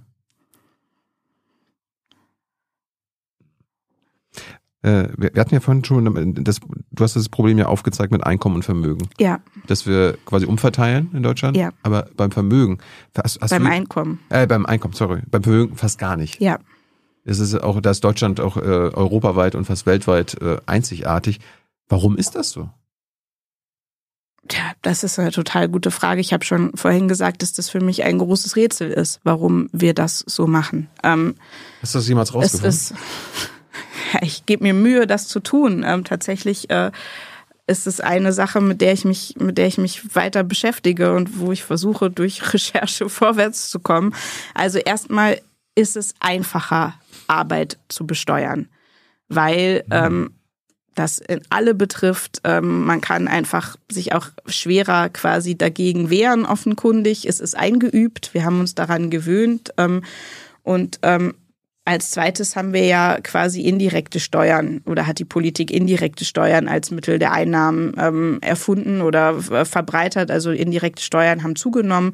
Indirekte Steuern betreffen ärmere Menschen mehr als reichere, weil sie mehr von ihrem Einkommen für Konsum ausgeben. Also das heißt Mehrwertsteuer, ähm, andere andere Abgaben. Also offensichtlich scheint es der einfachere Weg äh, zu sein, ähm, ja Steuereinnahmen zu generieren. Das heißt, wenn's, wenn wenn man Geld braucht, dann sagt man, wir erheben erhöhen die indirekten Steuern ähm, oder ähm, eben Steuern und Abgaben auf Arbeit ähm, ans Vermögen aus den Gründen haben wir auch gerade jetzt schon viel drüber gesprochen, scheint die Politik offenkundig, weil sie nicht will oder weil sie es für nicht durchsetzbar hält, nicht, nicht ranzugehen. Ähm, lange war das meines Erachtens auch nicht so wichtig, wie es jetzt ist, weil wir ja eben lange eine Gesellschaft waren, in dem Arbeitseinkommen einen größeren Anteil hatte. Die Vermögen sind ja erst ähm, in den späten 80ern und vor allem dann in den 90ern und frühen 2000ern so explodiert, die Vermögen am oberen, am oberen Ende. Da war halt das andere schon irgendwie ja eingeübt. Da hatte man sich schon dran gewöhnt, dass der Staat sich ähm, ja weitestgehend durch Steuern auf Arbeit und auf äh, Konsum ähm, finanziert. Ähm, ich glaube, man hat total den Punkt verpasst. Das Land hat sich verändert. Äh, unsere Steuerpolitik äh, hat sich aber nicht äh, verändert. Ähm, und dadurch haben wir halt äh, jetzt diese großen Ungleichheitsprobleme ähm, bei, bei Vermögen. Ähm, lange hat man vielleicht auch gedacht, da kriegt man jetzt auch nicht so viel Geld, weil da nicht so viel Vermögen, ähm, Vermögen da war. Und man legt sich halt einfach bei dem Thema mit einer Gruppe an, die ihr Interesse sehr, sehr gut zu organisieren weiß. Also es tut halt weh, auch das äh, zu verlangen und zu fordern. Aber dafür, haben, wir, dafür wählen wir doch Genau. Volksvertreter, die Ja. sich genau mit den nicht gewählten Mächtigen anlegen. Absolut. Kommen wir mal zu dir. Ja. Äh, wo, wo kommst du denn her? Äh, Ich komme aus dem westlichen Münsterland. Ich bin an der niederländischen Grenze geboren. Ich weiß nicht, wer sich erinnert, dass mal eine Feuerwerksfabrik in den Niederlanden in die Luft geflogen ist, in Enschede. Ähm, Ja. Und da äh, direkt an der deutschen Grenze komme ich her. Äh, wie bist du aufgewachsen? In, in, in, unter welchen Bedingungen? Mhm, Unter sehr angenehmen Bedingungen. Also es waren die westdeutschen 80er Jahre. Ähm, ich bin, äh, meine Eltern äh, waren beide Lehrer ähm, und ähm, ich hatte eine sehr behütete Kindheit ähm, und äh, wollte aber äh, gerne auch woanders sein. Also äh, fand jetzt die die, so die Kleinstadt, in der ich groß geworden bin, spätestens als Jugendliche nicht so nicht so gut. Hatte, die, hatte die jemals finanzielle Probleme oder äh, ähm, habt ihr jemals über Geld und quasi Klasse und so geredet? Nein, nie. Auch und nicht. Ähm, ich habe äh, für, für mein Buch Working Class mit meinem Vater darüber äh, länger gesprochen, weil mein Vater selbst aus einer sehr armen Familie äh, gehört. Also die haben äh, hatten, als er äh, Kind war, hatten die äh, noch nicht mal eine Wasserleitung, Klo draußen und haben mit neun Leuten äh, sehr, sehr beengt gewohnt. Ähm, und als er 30 war, hat er ein Haus gebaut, was heute eine Sensation wäre, Ja. dieser Weg. Äh, und äh, ich habe ihn eben gefragt, wie das ging. Und er hat es als gar nicht so sensationell empfunden, weil in seinem Umfeld das ganz, ganz vielen so ging. Und das war eben diese Zeit des Fortschritts äh, oder des Aufstiegs durch Arbeit. Das ist halt, mein Vater ist ein Paradebeispiel. Der hat auf dem zweiten Bildungsweg, hat er Abitur gemacht, hat dann studiert. Ähm, und äh, war auch der Erste in seiner Familie, bei dem das so war. Ähm, und das war natürlich das große Versprechen, äh, was dieses Land ganz lange gehalten hat, was er eben leben konnte. Und äh, ich habe dann rückwirkend meine Kindheit war eine riesige Wohlstandsexplosion. Also nicht nur, dass er das Haus gebaut hat, sondern wir hatten dann einen Wohnwagen, wir hatten einen Teich im Garten, ähm, wir waren im Segelverein. Ähm, alles Dinge, die heute für jemandem, der die Herkunft meines Vaters hatte, wirklich sehr schwer zu erreichen wären.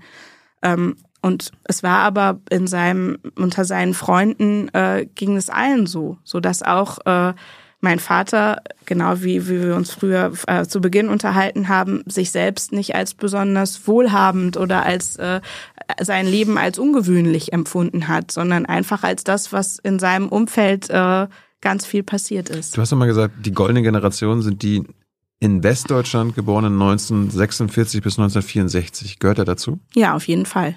Also die Generation meines Vaters hatte das Glück, immer zur richtigen Zeit äh, am richtigen Ort und im richtigen äh, historischen Moment zu sein. Das heißt, er ist zur Schule gegangen, äh, zur Bildungsexpansion, als plötzlich das verbreitert wurde, dass viel mehr junge Menschen studieren konnten. Ähm, er hat dann das Glück gehabt, eben ähm, in ökonomisch sehr guten Zeiten ähm, erwerbstätig zu sein. Und jetzt äh, ist er in Rente und auch da geht's ihm geht's ihm gut. Welche Rolle spielt das, das was, quasi, was er erlebt hat in seiner Generation und was für ihn und seine Generation wahr war? Also sie konnten sich durch ihre Arbeit Du sag mal, Kira, ganz unter uns, du bist die Jüngste hier. Ja, Warum arbeitest du hier eigentlich? na, weil wir das beste Journalismusformat in Deutschland sind und weil hier keine Werbung läuft. Und woher kommt die Kohle für dein Gehalt? Per Banküberweisung oder PayPal von den Leuten, die uns zuschauen oder zu hören. Wie das geht? Seht ihr in der Podcast-Beschreibung. was eigenes aufbauen, das ist ja heute nicht mehr wahr. Für die allerwenigsten zumindestens. Äh, dass diese Generation denkt, naja, das ist, das muss heute auch noch so sein. Das spielt eine ganz große Rolle. Also ich erlebe das in Zuschriften ähm, auf meine Bücher, dass ich sehr viel erboste Zuschriften bekomme von Menschen ähm, in dem Alter, also von denen, die jetzt vielleicht 70 äh, plus minus sind mhm. und die immer beschreiben, ähm, was sie geleistet haben aus eigener Kraft und die quasi beklagen, äh, dass das heute auch noch so ist und dass die, die das heute nicht äh, schaffen, dass die faul sind, dass die sich nicht genug anstrengen und wenn man das kritisiert, äh, dass man äh, dass man darüber hinweggeht, dass, äh, dass das halt ja möglich ist. Das heißt, die setzen das, was sie erlebt haben, fort in die Gegenwart. Und ich glaube, dass das eines der ganz großen Probleme ist, dass wir haben in den Köpfen vieler Menschen. Wir sind ein altes Land und ich glaube, auch das ist normal. Leben wir noch in der alten Bundesrepublik äh, der Nachkriegsjahre. De facto aber nicht. Ähm, und also ich habe ja vorhin auch schon gesagt, das Land ist wir, wir gleicher. Haben das, wir, haben, wir haben das Geschäftsmodell der alten BRD quasi die letzten 30, 40 Jahre noch weitergeführt. Na, ich glaube, es ist ganz automatisch ist, dass Menschen glauben, dass was sie selber erlebt haben, dass das einfach Fakt ist, dass so das Leben läuft. Und wenn bei dir das Leben so lief, äh, dann denkst du halt, ja, bei den nächsten kann es auch wieder so sein. Und warum ist es denn bei denen nicht? Ach, das muss halt an denen liegen. Mhm. Weil sonst würdest du ja auch deine eigene Lebensleistung, auch das kann man diesen Briefen sehr deutlich entnehmen, ja so ein bisschen kleinreden. Mhm. Also du willst ja nicht sagen, ah, ich hatte echt auch viel Glück, sondern du willst ja sagen, ich war schon ein ziemlich toller Hecht. Das ist ja das, wie die meisten Leute ihr Leben erzählen wollen, dass sie sagen, ich hatte so gute Ideen, ich habe mich so doll angeschränkt, ja, wir haben auch mal gespart ähm, und so sind wir zu diesem tollen Ergebnis gekommen. Das ist ja besser, das über dein Leben zu erzählen, als zu sagen, ich hatte echt eine Menge Schwein und ich weiß, dass es denen heute nicht mehr so geht. Das gab es auch mal irgendwie etliche Studien, dass quasi der, der Faktor Glück beim eigenen ja. Erfolg immer ausgeblendet wird. Genau. Und ich glaube, oder, historisches, oder, oder genau, wird. und historisches Glück halt noch mal mehr. Also, dass du einfach, äh, also ich habe ja vorhin schon bei den Vermögen gesprochen. Viele Menschen in Deutschland sind einfach reich geworden, weil sie zu der Zeit, als man gerade Drogeriediscounter brauchte, einen Drogeriediscounter gemacht haben. Das war weder jetzt eine besonders sensationelle Idee noch wahnsinnig unternehmerisch innovativ, sondern einfach zur richtigen Zeit am richtigen Ort ist ja auch super. Aber das ist halt nichts, worauf man für sich jetzt irgendwie Lorbeeren um Lorbeeren irgendwie generieren könnte. Heute ist es das Glück beim Spermalotto gut abgeschnitten zu haben. So ist es. Äh, zu, zurück zu dir. Äh, dein, ja. Deine Eltern waren Lehrer. Ja. Äh, was haben sie da unterrichtet? Mein Vater hat äh, Mathe und Physik äh, unterrichtet an der Orientierungsstufe in Niedersachsen. Das war die fünfte und sechste Klasse. Die hatten da extra Schulen für die fünfte und sechste Klasse. Wie, ähm, er ist dann aus dem Münsterland nach Niedersachsen mal gefahren? Äh, genau, also der Ort ist quasi äh, an der holländischen Grenze und an der niedersächsischen Grenze. Also okay. von Grenzen umgeben. Okay. Ähm, und meine Mutter hat ähm, Deutsch unterrichtet, im Wesentlichen an der Realschule. Warum wolltest du keine Lehrerin werden? das war für mich von Beginn an ausgeschlossen. Ich fand es nicht angenehm, dass äh, meine Eltern hatten auch logischerweise sehr viele Lehrerfreunde und ich fand es nicht angenehm, dass die Freunde meiner Eltern immer wussten, was ich den Tag über in der Schule so gemacht hatte. Also ich habe mich ein bisschen von Lehrern umzingelt gefühlt. Okay. Hätte ja trotzdem sein können, dass du irgendwann sagst, ach, ich. Nee.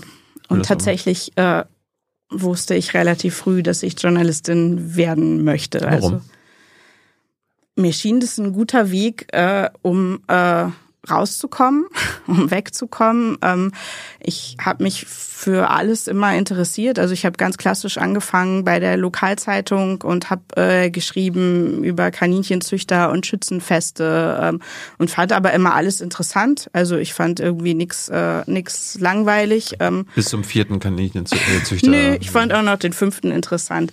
Ich mag Menschen wirklich sehr gerne. Ich höre denen gerne zu. Ich unterhalte mich gerne mit denen. Ich finde es faszinierend was es alles für Leute gibt. Also äh, und fand es da auch schon faszinierend und ähm, habe dann ähm, ja habe dann in Dortmund Journalistik studiert und äh, dann. Warum, warum hast du nichts anderes studiert? Man, man muss ja quasi nicht Journalismus studieren, um Journalistin zu werden. Ja, Also ich kannte mich da nicht so richtig gut mit aus, was man da jetzt am besten macht. Ähm, und ähm, Dortmund war halt nicht so weit weg. Ähm, ich mochte irgendwie das da. Ich habe mich ja, wie gesagt, sehr für Fußball interessiert. Da war das Ruhrgebiet irgendwie eine gute Adresse.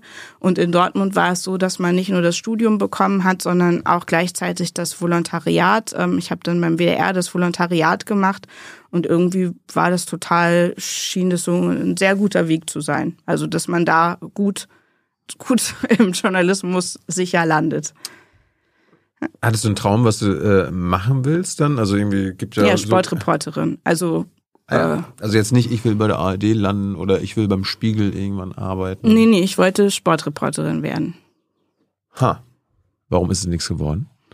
Ich war dann im Volontariat beim WDR, beim Radio in der Sportredaktion ähm, und habe mich da überhaupt nicht wohl gefühlt. Ähm, ich glaube, der Sportjournalismus hat sich sehr stark verändert und es gab da bestimmt auch schon gute Sportjournalisten, aber es war so ein bisschen der Geist, dass man äh, ja auch Fan vor allem war und möglichst nah dran sein wollte und wer dann die Handynummer von den Sportlern hatte und so weiter. Und ähm, ich es war einfach nicht äh, ich habe da immer drauf hin mich gefreut dass ich da dass ich da lande äh, und dann war es überhaupt nicht so wie es äh, mir erträumt hatte. Und dann war meine nächste Station. Man macht dann immer so aber, aber du hättest es anders machen können. Ich meine, das wäre ja auch das stimmt also aber ich mache da nicht mit, so wie die es machen. Ja, das stimmt. Aber ich war da 21 und war vielleicht noch nicht so in der Lage, jetzt zu denken, ah, das macht man jetzt ganz anders oder so. Und ähm, bestimmt hätte es da auch gute. Ich war einfach, war einfach irgendwie enttäuscht und so ein bisschen bockig bestimmt auch. Und äh, dann war meine nächste Station, das wollte ich eigentlich gar nicht unbedingt hin, war, war Monitor beim WDR und da durfte ich dann einen Film machen und hatte einen super Redakteur, ähm, der mich von Anfang an total gut gefördert hat. Und das ist halt das Glück, einfach, dass man dann am Ort landet, wo man, wo es passt. Und ähm, dann bin ich da geblieben. Wurdest du schon zu Hause politisieren, sage ich jetzt mal, oder äh, kam das erst im Studium, im Journalismus? Nee, meine Eltern waren schon sehr politisch äh, interessiert. Meine Mutter hat sich sehr stark für Frauenrechte und Frauenbewegung interessiert und mein Vater war ganz klassisch Gewerkschaft und SPD. Aha.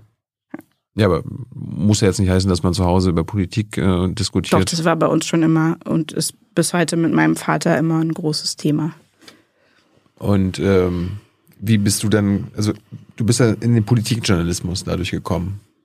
Ähm, ja, ich ja, habe relativ schnell dann, so. genau, ich habe relativ schnell dann ähm, längere Reportagen gemacht, ähm, als ich dann angefangen habe, äh, zu arbeiten als Fernsehjournalistin äh, wurde Hartz IV eingeführt und der erste lange Film, den ich gemacht habe, war mit zwei anderen zusammen, ähm, dass wir die Stadt Hagen beobachtet haben, äh, den Dezember vor der Einführung von Hartz IV und die ersten Wochen von Hartz IV.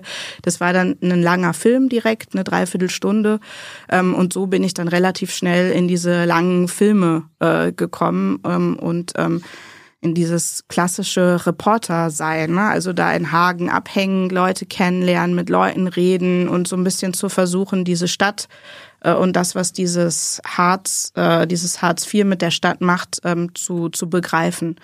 Und ähm, kurz darauf, nach der Einführung von Hartz IV und dem ersten langen Film, den ich gemacht habe, hat mich ähm, ein Journalist, ähm, Thomas Leif, ähm, der ein Buch über Unternehmensberater schrieb, hat er mich gefragt, ähm, ob ich nicht Lust hätte, mich undercover bei Unternehmensberatungen zu bewerben.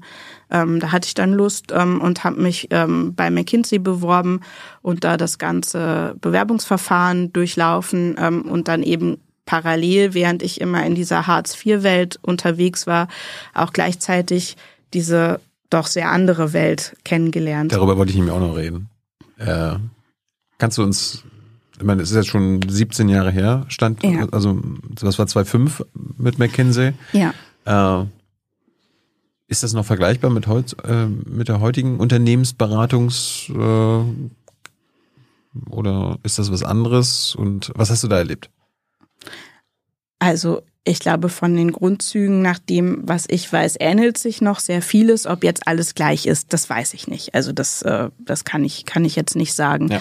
Ähm, ja, das war schon eine sehr, eine sehr einschneidende Recherche. Ähm, also was mich am meisten bei mir selber beeindruckt hat, war, also wie gesagt, ich war habe als freie Journalistin beim Monitor angefangen äh, und ähm, stand jetzt diesem ganzen Unternehmensberatertum quasi natürlich kritisch gegenüber ähm, und welche große Sogwirkung und welche große Verlockung das auf mich hatte.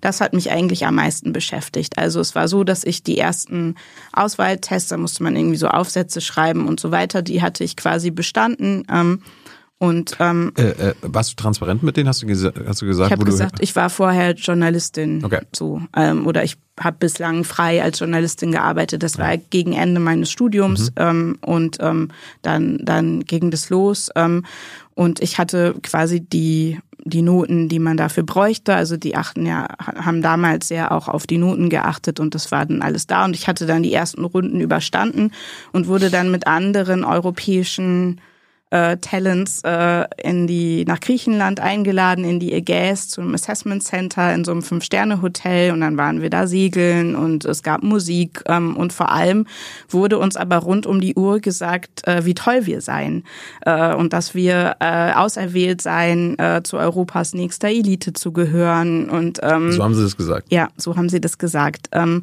und wir sind zu Kamina Burana Klängen in so einen Saal einmarschiert und dann wurde gesagt, äh, ja, ihr ihr könnt äh, werdet Europa mit prägen und ihr werdet quasi ähm, Mit eurer Unternehmensberatung?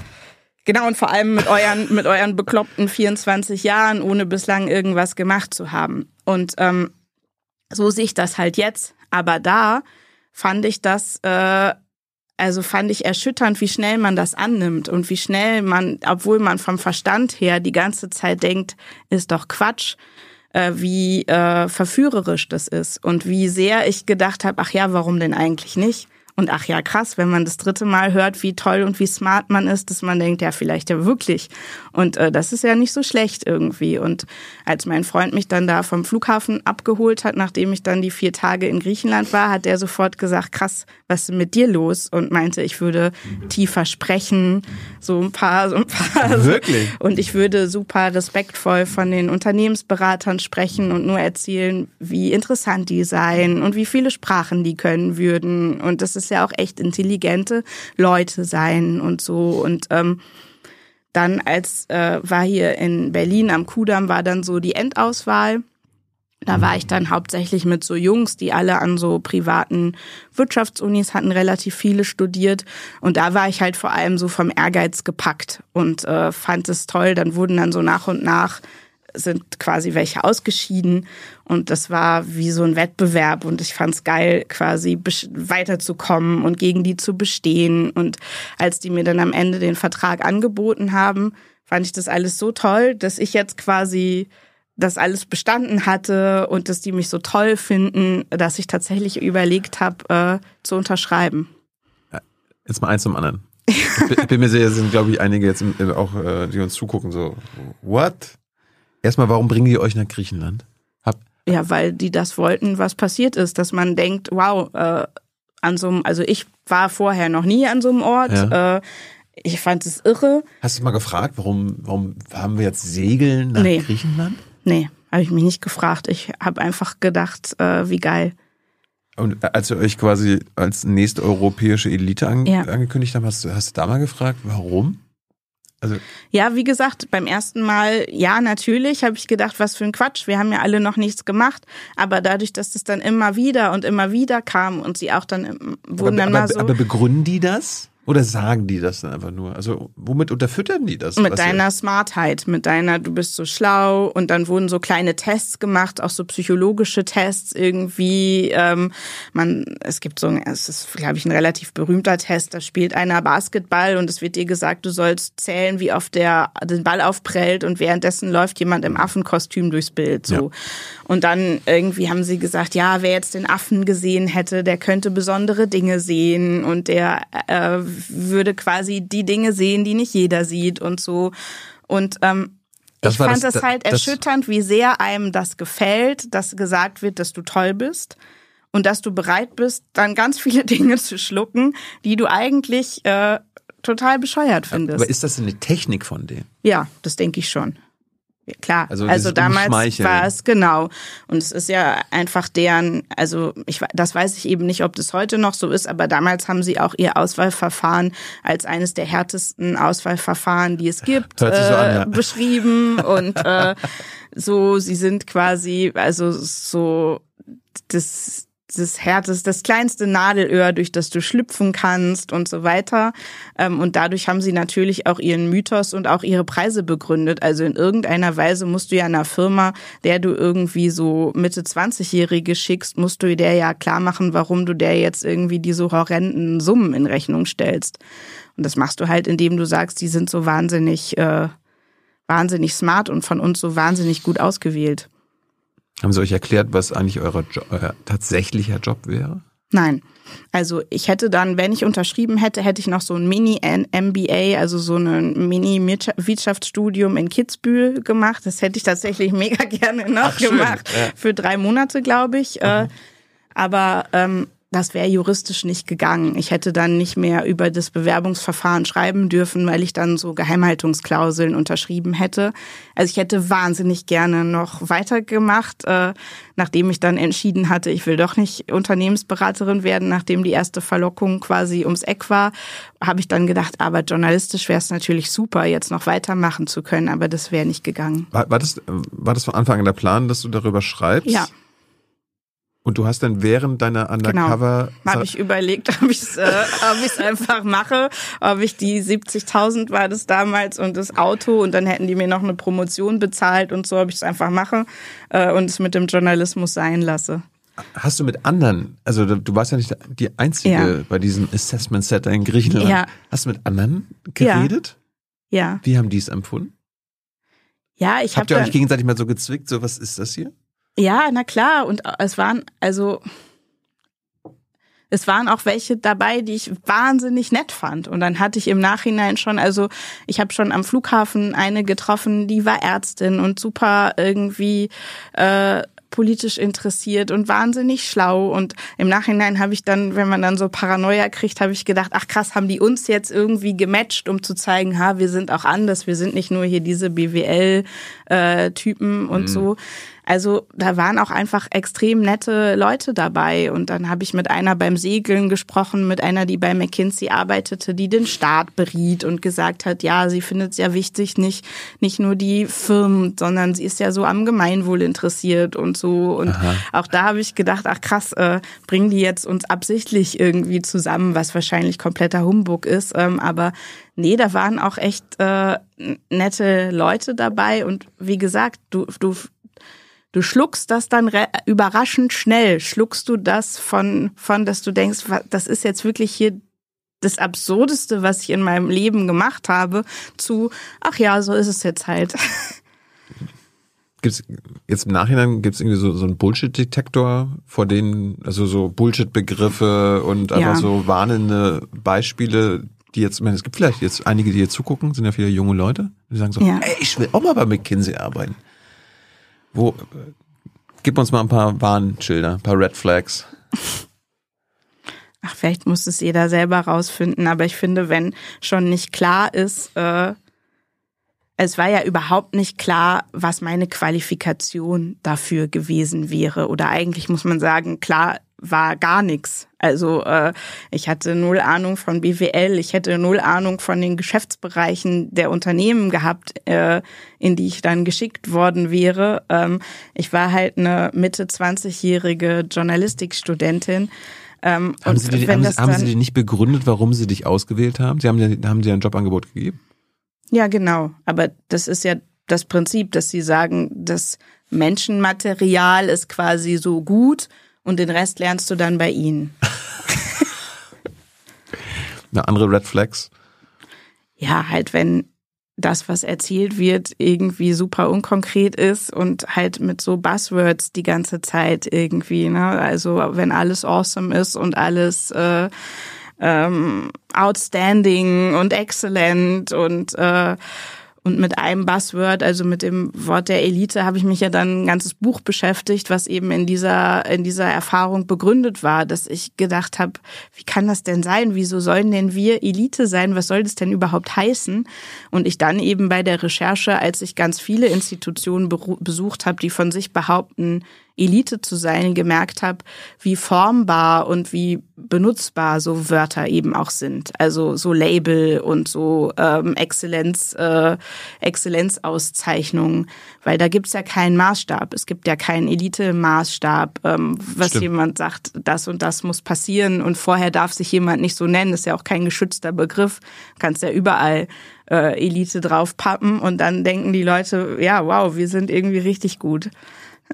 Willkommen beim Elite-Journalismus, ja. Absolut, hier Elite-Sendung, jung und naiv. Jetzt ist ja, jetzt ist ja nicht jeder, der bei sowas mitmacht, äh, ein Undercover-Journalist. Nee, es ist wahrscheinlich relativ selten. Ich wollte gerade sagen, ähm, du hast ja selber gesagt, das hat eine Sogwirkung ja. ausgelöst. Wie kann man dieser Wirkung widerstehen?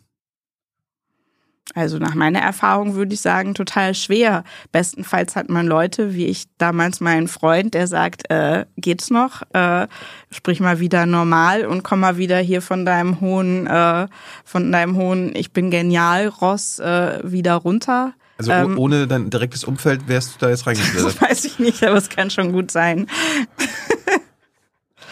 ich weiß auch nicht, wie lange ich da dann geblieben wäre, aber ähm, ja, ich fand's, äh, fand's verlockend.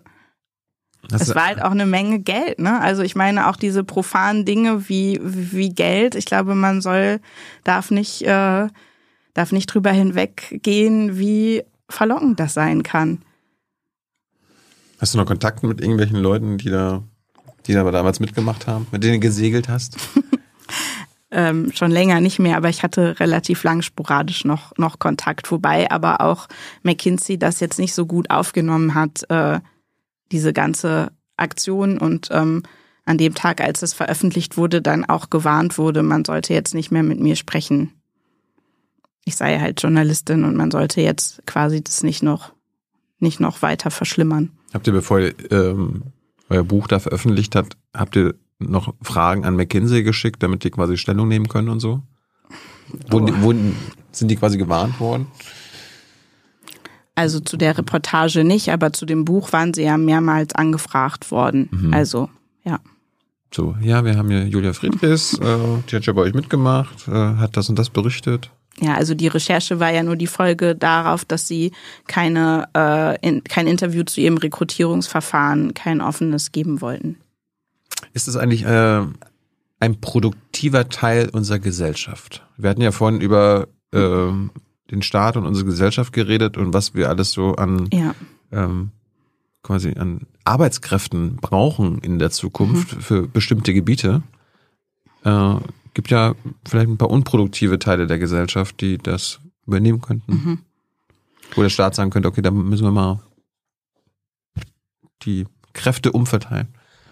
Ja, ich glaube, so wie Unternehmensberatung lange funktioniert hat und welche Funktion sie hatte, ähm, war es sicherlich nicht immer ein produktiver Teil. Also ich habe ja dann versucht zu verstehen, was Beratung oft soll. Und oft haben ja Beratungsfirmen die Aufgabe, die Verantwortung zu übernehmen für Entscheidungen, die das Management äh, nicht selber treffen will.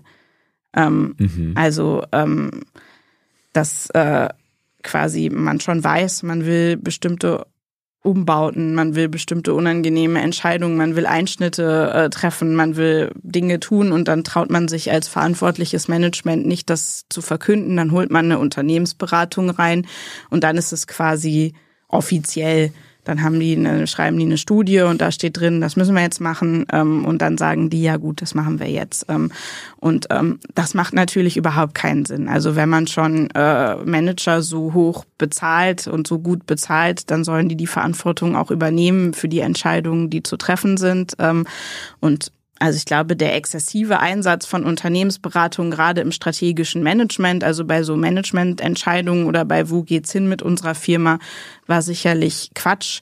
Ähm, oder war sicherlich nicht sehr produktiv oder ist sicherlich nicht produktiv. Auch in der Politik ähm, finde ich das nicht, dass man in, dass man in dem Ausmaße Unternehmensberatung nutzen sollte, wie das passiert ist. Ähm, da sollte man schon internes Wissen haben ähm, in den Verwaltungen und das dann auch nutzen. Also manchmal gibt es ja auch Menschen in den Organisationen, die das wissen und die werden dann nicht gefragt und dann kommen diese Unternehmensberatungen von draußen und machen das dann.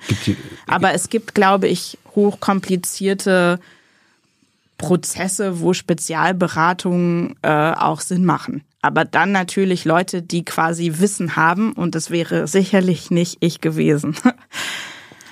Aber es ist doch krass, dass quasi äh, ein Management einfach, weil sie sparen wollen oder sparen müssen, irgendwie Leute entlassen müssen, warum auch immer, und anstatt quasi die Verantwortung zu übernehmen, bezahlen sie, also geben sie eine Menge Geld aus an eine Firma, die das dann quasi diese, diese schlechte Botschaft überbringen ja. muss. Aber warum? Die also die Manager werden ja so gut bezahlt, damit sie dann auch quasi eine, ähm, schlechte ja. Nachrichten überbringen. Das gehört halt auch zum Unternehmertum dazu. Genau, aber also wo kommt das wenn's, her? Wenn es geht, also ich glaube, viele, also wir neigen als Menschen sicherlich dazu, unangenehme Dinge von uns wegzuschieben. Und wenn du dann noch weiter so Manager in dem sein willst, ist es natürlich angenehmer, immer deinen Mitarbeitern zu sagen, ja, ich, ich, ihr wisst ja, ich wollte das auch nicht, aber es war unumgänglich. Ähm, wir haben es ja hier schwarz auf weiß. Ähm, also es ist so ein bisschen so eine so ein Pseudo-Experten-Glauben, den man sich dazu nutze macht. Da sind wir auch wieder beim Wissensproblem und der ökonomischen Unbildung, das halt das auch dazu gehört. Ja, mit Sicherheit. Und bei den Ministerien, weil du gerade angesprochen hast, fällt mir auch ein. Also das ist in den letzten Jahren, nicht nur unter Merkel jetzt, immer angestiegen. Auch ja. im Verteidigungsministerium genau. mit McKinsey. Genau, und wenn wir uns jetzt die Bundeswehr angucken, war die Beratung ja jetzt nicht mega erfolgreich. Ähm, also das, äh, das ist ja schon krass, dass jetzt man feststellt, dass alles kaputt ist. Ähm, aber trotzdem war ja gerade das Verteidigungsministerium eins, in dem in großem Ausmaß Beratung eingekauft wurde. Das zu dir, dein, deinem Lebensweg. Ähm genau, endet mit McKinsey. Nee, aber äh, die letzten Jahre durch deine Bücher und deine Filme äh, sprechen ja für sich und wir haben ja quasi über die Themen, über die du jetzt ja. äh, Film, Filme gemacht hast und äh, Bücher geschrieben hast und lange geschrieben. Aber eine Frage nochmal zu den Filmen machen. Äh, machst du heutzutage anders Filme als damals? Ja, mit Sicherheit. Also handwerklich, vielleicht auch inhaltlich. Ja. Sie sehen besser aus, sie sehen viel besser aus. So. Fernsehen ist äh, schöner geworden, ist auch besser geworden, würde ich sagen, ähm, auch durch die Streamer. Ähm, glaube ich, dass wir hochwertigeres Fernsehen machen, zum Glück. Technisch, äh, also wenn ich mir die Sache angucke, die ich gemacht habe, das sieht aus wie 1970. äh, also technisch hat sich im Fernsehen so viel getan, das ist irre. Mhm. Ähm, und ähm, das ist natürlich auch super. Also ich mag das sehr gerne. Ich mag auch äh, mag Kameras gerne, finde es toll äh, zu gucken, was eine Kamera kann und was, was es für Möglichkeiten gibt. Ähm, vom ähm, Erzählerischen äh, sicherlich auch. Die ersten Reportagen, die ich gemacht habe, äh, waren reine beobachtende Reportagen. Ähm, also ähm, ja, wo wir einfach äh, da waren und mit der Kamera Leute begleitet haben. Ähm, ohne Erzähler? Und, hm? Ohne Erzähler? Also ohne Journalisten vor der Kamera oder ohne Erzählstimme? Es geht ja beides. Ja, also ohne Journalisten vor der Kamera, aber mit Erzählstimme. Okay. Und jetzt die letzten Filme, die ich gemacht habe, waren, hatten sehr viel mehr Komponenten. Also jetzt zum Beispiel bei dem Katar-Film ähm, haben wir einige Recherchen ähm, als kleine Spielfilmszenen inszeniert. Da war Matthias Brandt, der Schauspieler, war ein Kreisliga-Trainer, äh, der quasi der jungen Jugendsmannschaft und Mädchenmannschaft erklärt hat, äh, wie es im modernen Fußball so läuft, wie nach welchen Regeln eine WM vergeben wird äh, und was da eine große Rolle spielt und warum sie in der Kreisliga in dieser Welt nicht mitspielen können. Also es war einfach noch ein zusätzliches Element, was wir uns äh, überlegt haben. Und das finde ich auch das Tolle am Fernsehen, dass du wahnsinnig viele Möglichkeiten hast, Themen an Menschen zu bringen, die sonst du vielleicht nicht erreichen würdest. So ein Film, so eine Doku wird von echt vielen Leuten geschaut. Ähm, und eben auch von Leuten, die sich vielleicht nicht Tag ein und Tag aus mit diesen, mit diesen Themen beschäftigen. Und ich finde, Fernsehen ist ein wahnsinnig demokratisches Medium in seinen besten, in seinen besten Momenten. Ähm, und äh, das liebe ich sehr, sehr an Fernsehen. Musst du für einige Themen kämpfen im Fernsehen? Mm, eher selten. Echt? Ja. Das ist, das ist nicht schlecht. Also gibt ja wahrscheinlich manche Themen, gerade so Ungleichheit und die, also diese Systemfragen, die Mhm. du ja auch stellst, kann ich mir vorstellen, dass viele Senderverantwortliche sagen so, boah, Julia, mach Mhm. doch mal was Schönes. Nee, das habe ich selten erlebt. Also wofür man kämpfen muss, ist, äh, dass Dokus nicht äh, an randige Sendeplätze verschoben werden. Also dass sie quasi nicht dann gesendet werden, wenn viele, äh, wenn viele schon schlafen und dass dann gesagt wird, ja, das kann man ja alles in der Mediathek gucken. In der Tat, ähm, also der äh, Katar-Film ist inzwischen in der Mediathek fast so viel geguckt worden wie im Fernsehen. Aber ich finde gerade dieses demokratische Element entfaltet das Fernsehen vor allem, wenn es linear ist, auch. Also das heißt, wenn was um Viertel nach acht läuft, ähm, dann erreicht es halt eben diese Breite an Menschen. Und das finde ich halt super. Und dafür, dafür kämpfe ich tatsächlich, dass äh, das öffentlich-rechtliche äh, Dokumentation nicht an den Rand ähm, verschiebt. Und da klappt's aber jetzt, also die letzten Filme habe ich fürs ZDF gemacht und die ähm, sind da erfreulich, äh, erfreulich konsequent. Welchen Film würdest du gerne mal machen? Wovon träumst du? Gibt's so ein Thema eine Reportage, wo du sagst, das Na, schon noch etliche, aber das sage ich dann, wenn es soweit ist. kannst du sagen, woran du heute arbeitest? Gibt's oder Also jetzt habe ich, ähm, ich habe im vergangenen Jahr relativ viele Filme gemacht und habe jetzt gerade ein Stipendium, ähm, äh, wo ich jetzt drei Monate lesen kann und mich mit Ungleichheitsthemen auseinandersetzen kann und mit Wissenschaftlern sprechen kann und äh, versuche da gerade die Grundlage für das nächste zu legen, was ich mache. Also ich werde mich auf jeden Fall weiter mit Reichtum beschäftigen. Ich habe noch mal so drei, vier Themen, die ich zum Schluss äh, Ja. ansprechen will.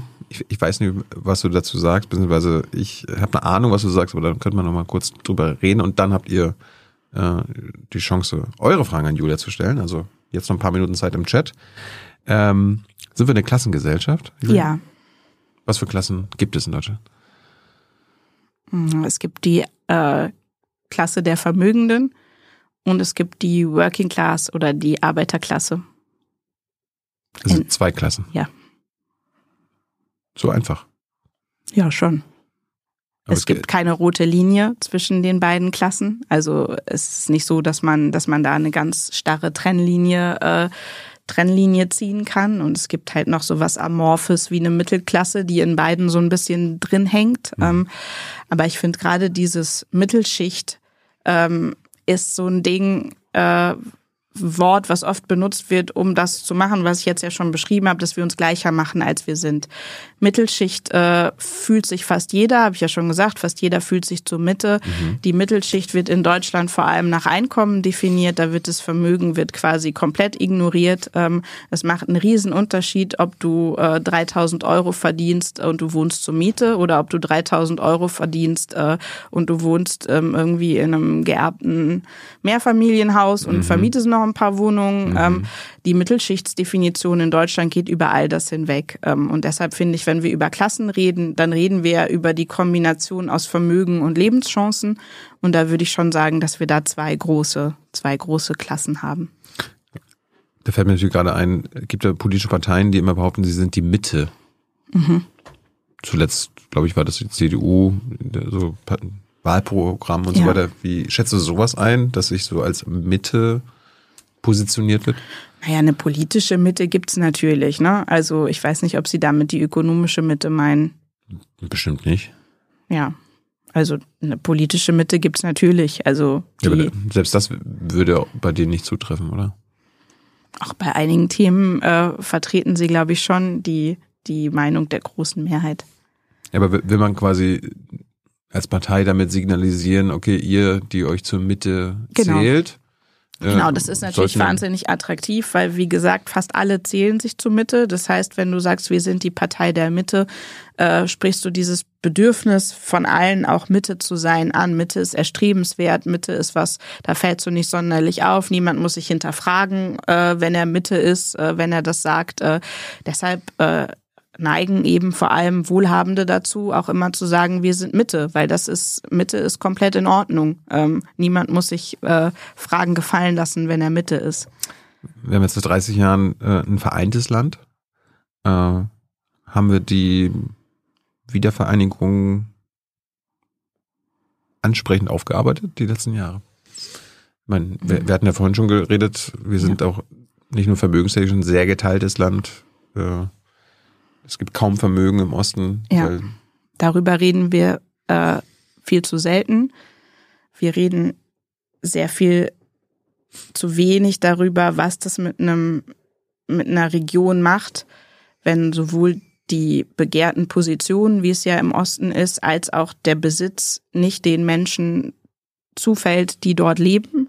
Ähm, darüber reden wir zu wenig. Ähm, über den Rest, das fällt mir schwer, das, das zu sagen. Ich habe eine westdeutsche Biografie und finde es ein bisschen schwierig, jetzt als Westdeutsche zu erzählen, äh, ob wir jetzt äh, das gut aufgearbeitet haben. Vom Gefühl her würde ich sagen, dass es ein bisschen besser wird. Also dass zumindest jetzt die Diskussionen zum 30-jährigen Jubiläum auch dank jüngerer Ostdeutscher besser wurden als, äh, als zuvor. Aber Ich bin ja ostdeutsch. und was würdest du sagen? Ich habe ein bisschen das Gefühl, wir reden jetzt langsam drüber, weil die Verantwortlichen nicht mehr äh, verantwortlich sind. Also jetzt kann man ein bisschen freier drüber reden, weil sonst äh, hätte man auch mal mit dem Finger auf äh, Leute, die Entscheidungen getroffen haben, äh, zeigen können. Und ich meine, ich glaube, manche Themen, werden, ich will nicht sagen totgeschwiegen, aber so Treuhand, äh, also der Ausverkauf der ostdeutschen Industrie, der ostdeutschen Vermögenswerte, Ja, und auch der ostdeutschen Städte. Ne? Also wir haben das mal im Falle von Leipzig recherchiert, dass über 90 Prozent der Altbauwohnungen Menschen gehören, die nicht äh, aus Leipzig stammen.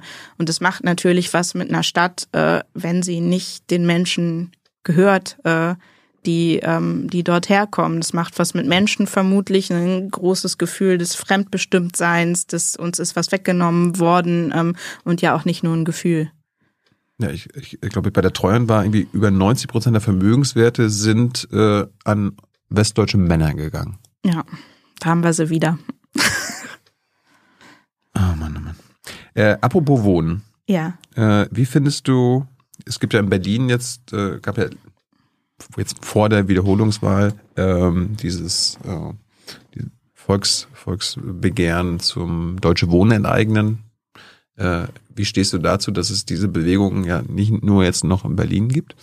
Hm, Ich habe dazu eine stetig wechselnde, quasi täglich wechselnde ähm, Meinung. Ähm, ich finde Privateigentum per se nichts Schlechtes. Ähm, und ähm,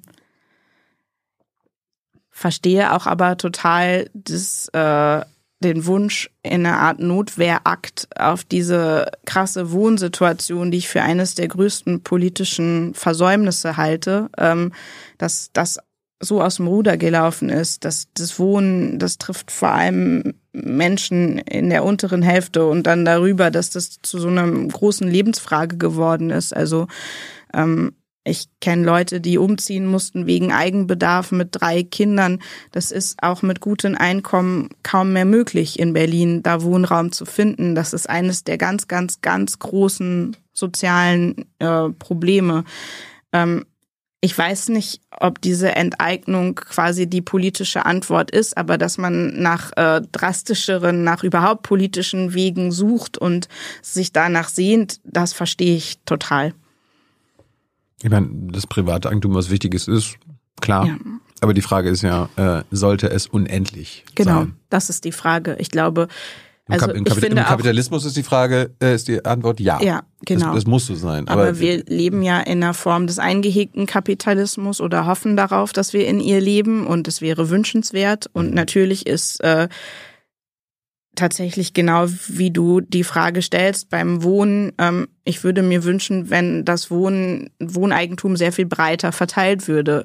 Ähm, in Deutschland stagniert die Zahl der Eigentümer. Ähm, so knapp die Hälfte der Deutschen besitzt Wohneigentum. Wir kommen da nicht auf den grünen Zweig, auch aus den äh, jetzt lang diskutierten Gründen. Ja. Als jemand, der arbeitet und äh, der nicht Erbe ist, auf dem Berliner Wohnungsmarkt oder in anderen Großstädten Wohneigentum zu erwerben, ist extrem schwierig. Ähm, und da braucht's Lösungen. Und in der Tat finde ich auch die Frage, warum jemand so viel Überbedarf besitzen muss, äh, also zu der Wohnung, in der er selber wohnt, noch mehrere andere vielleicht äh, schon eine eine interessantere, eine spannende.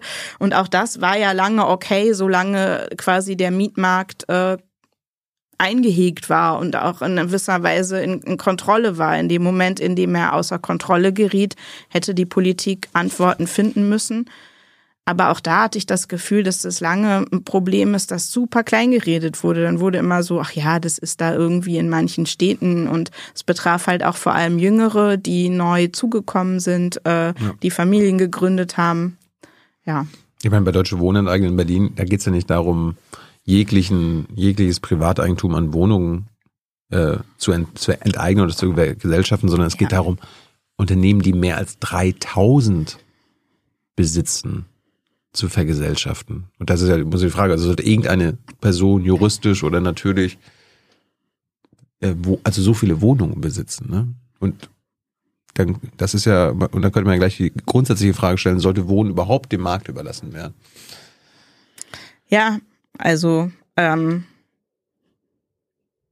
wenn es gut funktionierende andere Modelle gibt, liebend gerne nicht. Ähm, und da machen es ja einige Städte, machen es besser. Ähm, aber auch das vielbeschworene Wiener Wohnmodell, wo ja viel in kommunalem Besitz ist, hat ja offenkundig das Problem, dass wenn viel Zuzug stattfindet, viel Menschen von außen kommen, äh, das auch schwierig wird. Ähm, so, also so wie es jetzt ist, auf jeden Fall, äh, dass mit Boden spekuliert wird, dass mit Wohnen spekuliert wird, ähm, sind sicherlich Auswüchse, die äh, schlecht sind. Ja. Und gleichzeitig haben wir uns nichts überlegt, wie der Staat es schafft, Menschen zu verhelfen, an Wohneigentum zu kommen, die kein Kapital haben. Auch das würde ja helfen. Das hast du aber also, dass man sich zum Beispiel eine Wohnung erwohnt. Also wenn man 30 Jahre irgendwo wohnt, dass man sich das dann über seine Miete im Prinzip äh, abkauft. Äh, das ist dieser Mietkauf, den du Miet, mal genau.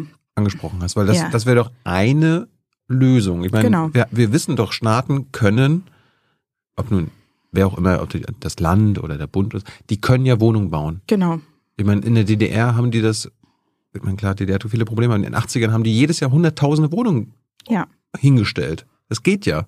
Ja. Wenn, wenn, wenn du sagst, dieser Mietkauf, man kann da mieten und dann über 20 oder 20 Jahre das quasi mit der Miete abbezahlen, ist doch ein, ein gangbarer Weg. Total. Finde ich ein sehr überzeugendes Modell. Also der Staat baut ein Haus und die Leute, die drin wohnen, können über ihre Miete sich das Stück für Stück erkaufen. Ähm, Wäre jetzt kein, kein Kommunismus. Ja. Nee, Nee, das wäre auf jeden Fall, also alle Ideen, das habe ich ja jetzt schon mehrmals gesagt, die auch dazu dienen, das Vermögen zu verbreitern, sind, glaube ich, welche, die wir sehr dringend brauchen.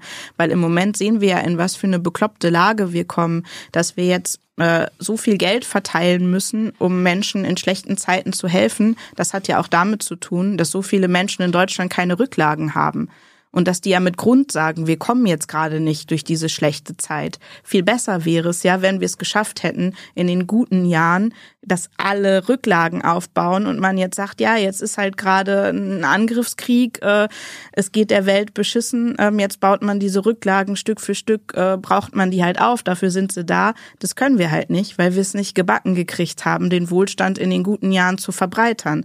Und der Wohlstand bei so ein paar Leuten, der nützt uns halt nicht so viel. Und jetzt sind wir in der Lage, dass wir jetzt allen Geld geben müssen, weil wir es nicht anders hinkriegen. Ähm, und ähm, ja, es fällt uns jetzt halt auf die Füße. So, zwei kleine Themen noch. Rente. Kannst du mir erklären, warum? Ganz kleines Thema. Vielleicht die Frage. Ja. Kannst du mir erklären, äh, klar, wir haben auch durch den demografischen Wandel ein riesengroßes Rentenproblem. Früher, als das Rentensystem begonnen hat, haben quasi sechs BeitragszahlerInnen einen Rentner finanziert. Heutzutage sind es nur noch zwei. Ja. Ist ein Problem. Aber anstatt quasi die Finanzierung dieses Modells zu überdenken, wird immer, wird politisch breit auf, von allen Parteien darüber geredet, na, dann müssen die Leute länger arbeiten. Also wir müssen dafür sorgen, dass die weniger lange ihre Rente bekommen. Warum ist das so? Die einfache Antwort wäre Ja. doch, okay, wir, wir ähm, überdenken dieses Finanzierungsmodell, dass halt andere mehr Leute Ja. einzahlen. Genau. Ich glaube, es wäre gut, beides zu tun. Ähm, also in der Tat äh, denke ich, Das dass, erhöhen? dass Menschen, die nicht in körperlichen Berufen arbeiten, äh, dass es okay ist, wenn die länger arbeiten. Also ich glaube, dass es rein mathematisch ein Problem ist, äh, wenn, ähm, auch das ist ja eine große soziale Frage, vor allem äh, vermögende, gut situierte Menschen beziehen sehr, sehr, sehr lange Rente im Schnitt und ähm, deren Bezugsdauer hat sich halt äh, auf, ich glaube, inzwischen 19 Jahre ähm, eben erhöht. Dass das rein mathematisch äh, schwierig ist in einem Land, in dem du viele ältere Menschen hast, ähm, das äh, finde ich ist erstmal nachvollziehbar. Und ich finde es tatsächlich schwierig, ähm, das Gefühl dieser Sandwich-Generation, in der ich jetzt gerade stecke, man versorgt äh, Kinder, man zahlt relativ hohe Abgaben schon, man soll noch privat auch vorsorgen, weil man weiß, äh, das wird vermutlich nicht reichen. Ähm, Und ähm, dann sieht man, dass Menschen äh, auch die in nicht körperlichen Berufen tätig sind, relativ früh in Rente gehen. Also ich glaube, wir brauchen ein gutes Modell, was es dem, äh, dem der äh, körperlich gearbeitet hat, erlaubt, ähm, entweder früher in Rente zu gehen oder dann vielleicht eher auszubilden oder anzuleiten, also eine Tätigkeit zu machen, äh, wo es vielleicht okay ist, äh, dass, dass du schon älter bist, wo du auch die Erfahrung weiter äh, gibst. Ich weiß auch gar nicht, ob das so gut ist, so eine lange Zeit äh, ja quasi raus zu sein, ob das nicht vielleicht für Leute auch in Ordnung wäre, noch was beizutragen, ihre Erfahrung weiterzugeben, vielleicht dann eher auszubilden, anzuleiten, Pate zu sein, Mentor zu sein, was weiß ich was.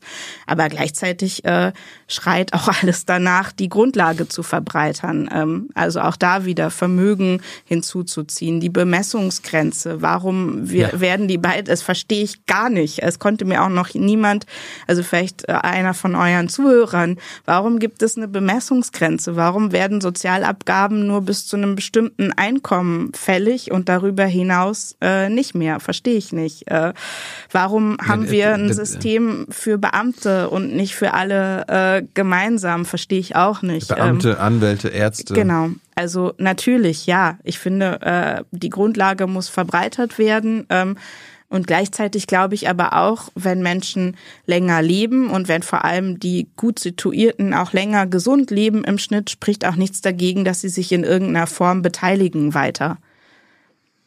Ich meine, bei, der, bei dieser sogenannten Beitragsbemessungsgrenze ist ja irre, wenn du 100.000, keine Ahnung, von 100.000 hast, dann zahlst du halt äh, das Gleiche äh, in die Rente ein, als wenn du eine Million verdienen würdest. Ja. Also, aber ich verstehe es nicht. Ich, verstehst du's? Ja, aber wir haben doch ganz über die, über, Ja. über die Macht der Reichen geredet. Genau. Die haben genau dafür gesorgt. Und gleichzeitig gibt es. Aber kennst du eine politische Forderung daran, was zu ändern? Also ich habe das nämlich bislang noch. also wir fragen ständig danach. Ja. Und? Aber das wird, das ist kein Thema. Das ist, wird dann einfach, ja, gut, klar, aber nö. Man könnte ja auch eine Maximalrente einführen. Ja. Also nicht nur eine Minimalrente, also Grundrente, sondern auch eine Maximalrente. Gibt's glaube ich, in der Schweiz. Letztes Thema, bevor jetzt eure Fragen kommen. Äh, bedingungsloses Grundeinkommen. Wie steht Julia Friedrichs dazu? Ähm, bei Minderjährigen finde ich das eine sehr gute Idee. Also ich fände es wichtig, dass wir eine Kindergrundsicherung einführen und familienpolitische Leistungen bündeln und jedes Kind so versorgen, dass es nicht arm ist, weil seine Eltern arm sind. Bei Erwachsenen halte ich es für keine gute Idee. Warum? Weil in all meinen Recherchen ich immer den Eindruck hatte, dass die Arbeit den Menschen viel bedeutet und dass sie auch einen Stolz empfunden haben. Und also jetzt, um nochmal auf den Zahid zurückzukommen, ich finde es ganz schlimm, wenn auch jetzt, äh, ich habe das Gefühl, das bedingungslose Grundeinkommen ist oft so ein gehobenes Mittelschichtsthema. Da überlegen Leute, oh, dann können wir so Projekte machen und sind abgesichert. Und die benutzen aber jemanden wie Said, um zu sagen, den befreien wir dann quasi von solchen äh, unangenehmen Arbeiten und suggerieren, dass das für ihn quasi schlimm ist, dass er diese Tätigkeit tun muss. Dass er diese Tätigkeit macht, ist für ihn aber gar nicht so schlimm. Das ist für ihn, gibt ihm Würde. Er äh, definiert sich darüber. Er sagt seinen Kindern, euer Vater ist einer, der äh, arbeitet. Was schlimm ist, ist, dass er so wenig verdient. Das ist für ihn schlimm. Und ich finde, die viel vielleicht viel schönere und aber auch vor allem greifbarere Utopie wäre doch zu sagen, niemand äh, soll so wenig verdienen. Jeder soll für seine Arbeit anständig bezahlt werden und vielleicht auch so bezahlt werden, dass 30 Stunden pro Woche, wenn er mag, genügen, um ein gutes Leben zu führen.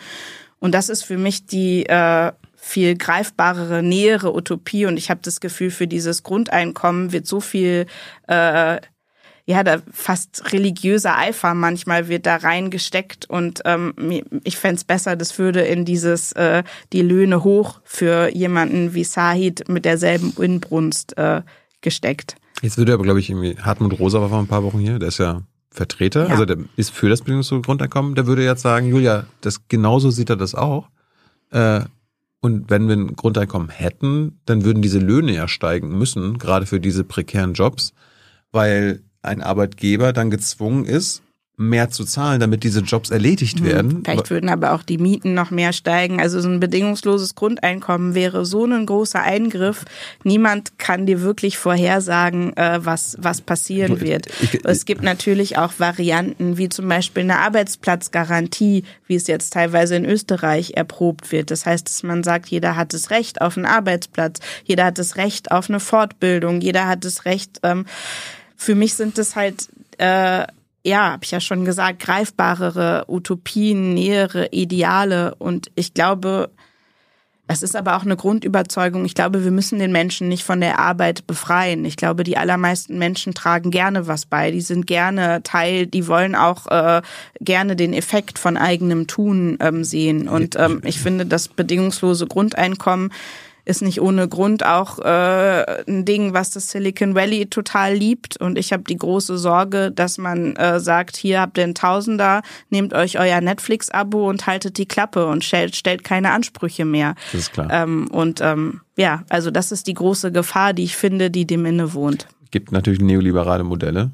Aber, ja. ich, aber, die meinte ich jetzt nicht. Ja, Oder aber die, über die hatte ich jetzt nicht geredet. Du kann, machst ja nicht mit Fußnote das bedingungslose Grundeinkommen. Also nicht, das ist ja nun mal was, was von beiden Richtungen äh, gleichermaßen geliebt wird. Ich, ich hatte jetzt auch, äh, also ich verstehe das BGE jetzt als Idee, ich bin jetzt auch kein Befürworter, aber ich verstehe das jetzt nicht als äh, Idee, uns von Arbeit zu befreien, sondern von Angst. Ja, das ist das, wie es, äh, wie was manche sich davon erhoffen. Aber würde es uns nicht auch von Angst befreien, wenn man das Recht auf einen Arbeitsplatz hätte und einen garantierten Lohn, äh, der zum Leben reicht und eine Wohnung, äh, bei der du dich nicht äh, irgendwie ähm, verschulden musst? Auch das würde genügen, um uns von Angst zu befreien. Aber dieses Recht auf Arbeit, äh, ist das so eine gute Idee? Ich meine, wir haben aktuell ähm, laut Bundesagentur für Arbeit 2,4 Millionen Menschen, die mhm. äh, arbeitslos sind, kommen nochmal eine Million dazu, die entweder gerade über 58 sind oder gerade irgendwie krank sind und so weiter. Aber wir haben 3,4 Millionen Leute, die keine Arbeit haben, aber arbeiten möchten.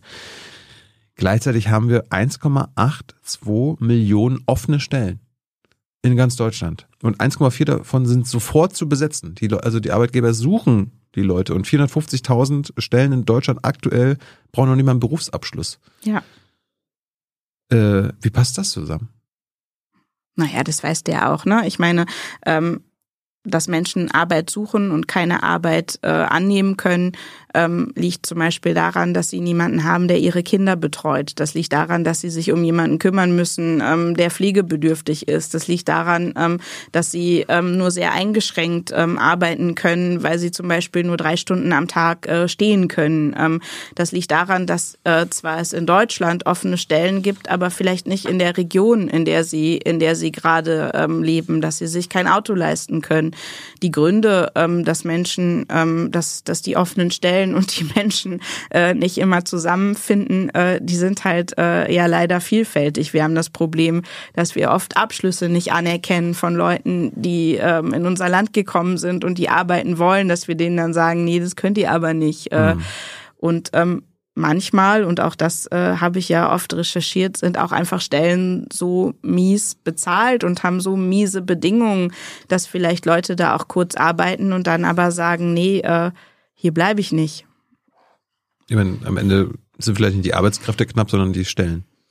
Es sind sicherlich die Stellen knapp, in denen man äh, eine gut bezahlte Arbeit hat. Ähm, und ähm, ja, ein ganz großes Problem, das habe ich ja gerade schon gesagt, ist, dass wir immer noch nicht geregelt haben, wer sich währenddessen über die um die Dinge kümmert, die Menschen sonst noch machen müssen. Genau. Kinder betreuen. Äh, Und äh, eigentlich in so einer normalen Marktwirtschaft würde man denken, wenn wir jetzt irgendwie zwei Ja. Millionen äh, offene Stellen haben, die besetzt werden müssen, weil die Arbeit gemacht werden muss, dann könnten die könnten ja einfach die Löhne quasi Ja, anpassen und dadurch attraktiver machen. Okay. Ein großes Rätsel, auch das äh, beschäftigt mich gerade in, in der Recherche sehr. Äh, in den USA haben wir das ja gesehen, dass gerade in den Niedriglohnbereichen jetzt die Löhne massiv angesprungen sind, äh, weil die Leute niemanden mehr gefunden haben. Bei uns äh, sind da die sind da etliche Unternehmen ein bisschen träger, was die Lohnerhöhungen angeht. Zum Schluss, bist kein Fan des bedingungslosen Grundeinkommens, verstehe ich. Äh, was hältst du von einem bedingungslosen Grundvermögen? Beziehungsweise einem bedingungslosen Grundeigentum? Ja, also ich finde die Idee eines Grunderbes eine gute Idee, ähm, über die sich sehr äh, dringend nachzudenken lohnt. Ich habe ja schon gesagt, dass ich glaube, dass eines unserer großen strukturellen Probleme ist, äh, dass wir in der Breite so wenig Vermögen haben und alle Ideen, die dahin zielen, das zu verbreitern, finde ich erstmal welche, die lohnenswert sind. Ähm, weil, wie gesagt, wenn jemand eine tolle Idee hat, ein Unternehmen gründen will, äh, dann soll das nicht daran scheitern, dass seine Eltern kein Geld haben, sondern wir wollen ja, dass der äh, das Beste aus sich machen kann. Und wenn der dafür dieses Startkapital nutzen kann ähm, oder wenn ein Paar das Startkapital nutzen kann, um zu sagen, ja, wir studieren, aber jetzt ist sie schwanger, wir kriegen dieses Kind, was soll's? Äh, wir haben haben einen Puffer ähm, oder wir fangen noch mal irgendwo neu an, wir wechseln die Branche, wir gehen woanders hin. Ähm, also ich glaube, dass das tatsächlich Menschen in ihren Entscheidungen freier machen würde und äh, ich weiß nicht, ob man das jetzt rausgehört hat, aber das wäre mein Ideal, dass die Menschen so frei wie möglich sind, das zu tun, was sie wollen. Ist doch ein schönes Schlusswort für dieses Gespräch. Julia, ich habe noch ein paar Zuschauerfragen. Sehr gern. Danke soweit. Wir fangen mal mit äh, Vincent an. Der fragt dich, welche Partei setzt sich laut Julia am meisten dafür ein, die Ungleichheit zu reduzieren? Das ist ganz schwer. Das kann ich. Was heißt einsetzen, ne? Adressieren tun's ja. Ja, Die Grünen, die Sozis, die Linken. ich suche noch danach, nach einer Antwort. Bist du sicher, dass, dass man da keine Partei eher der das zusprechen kann als einen anderen? Also, mir fällt es total schwer. Also auf dem Papier natürlich die Linke.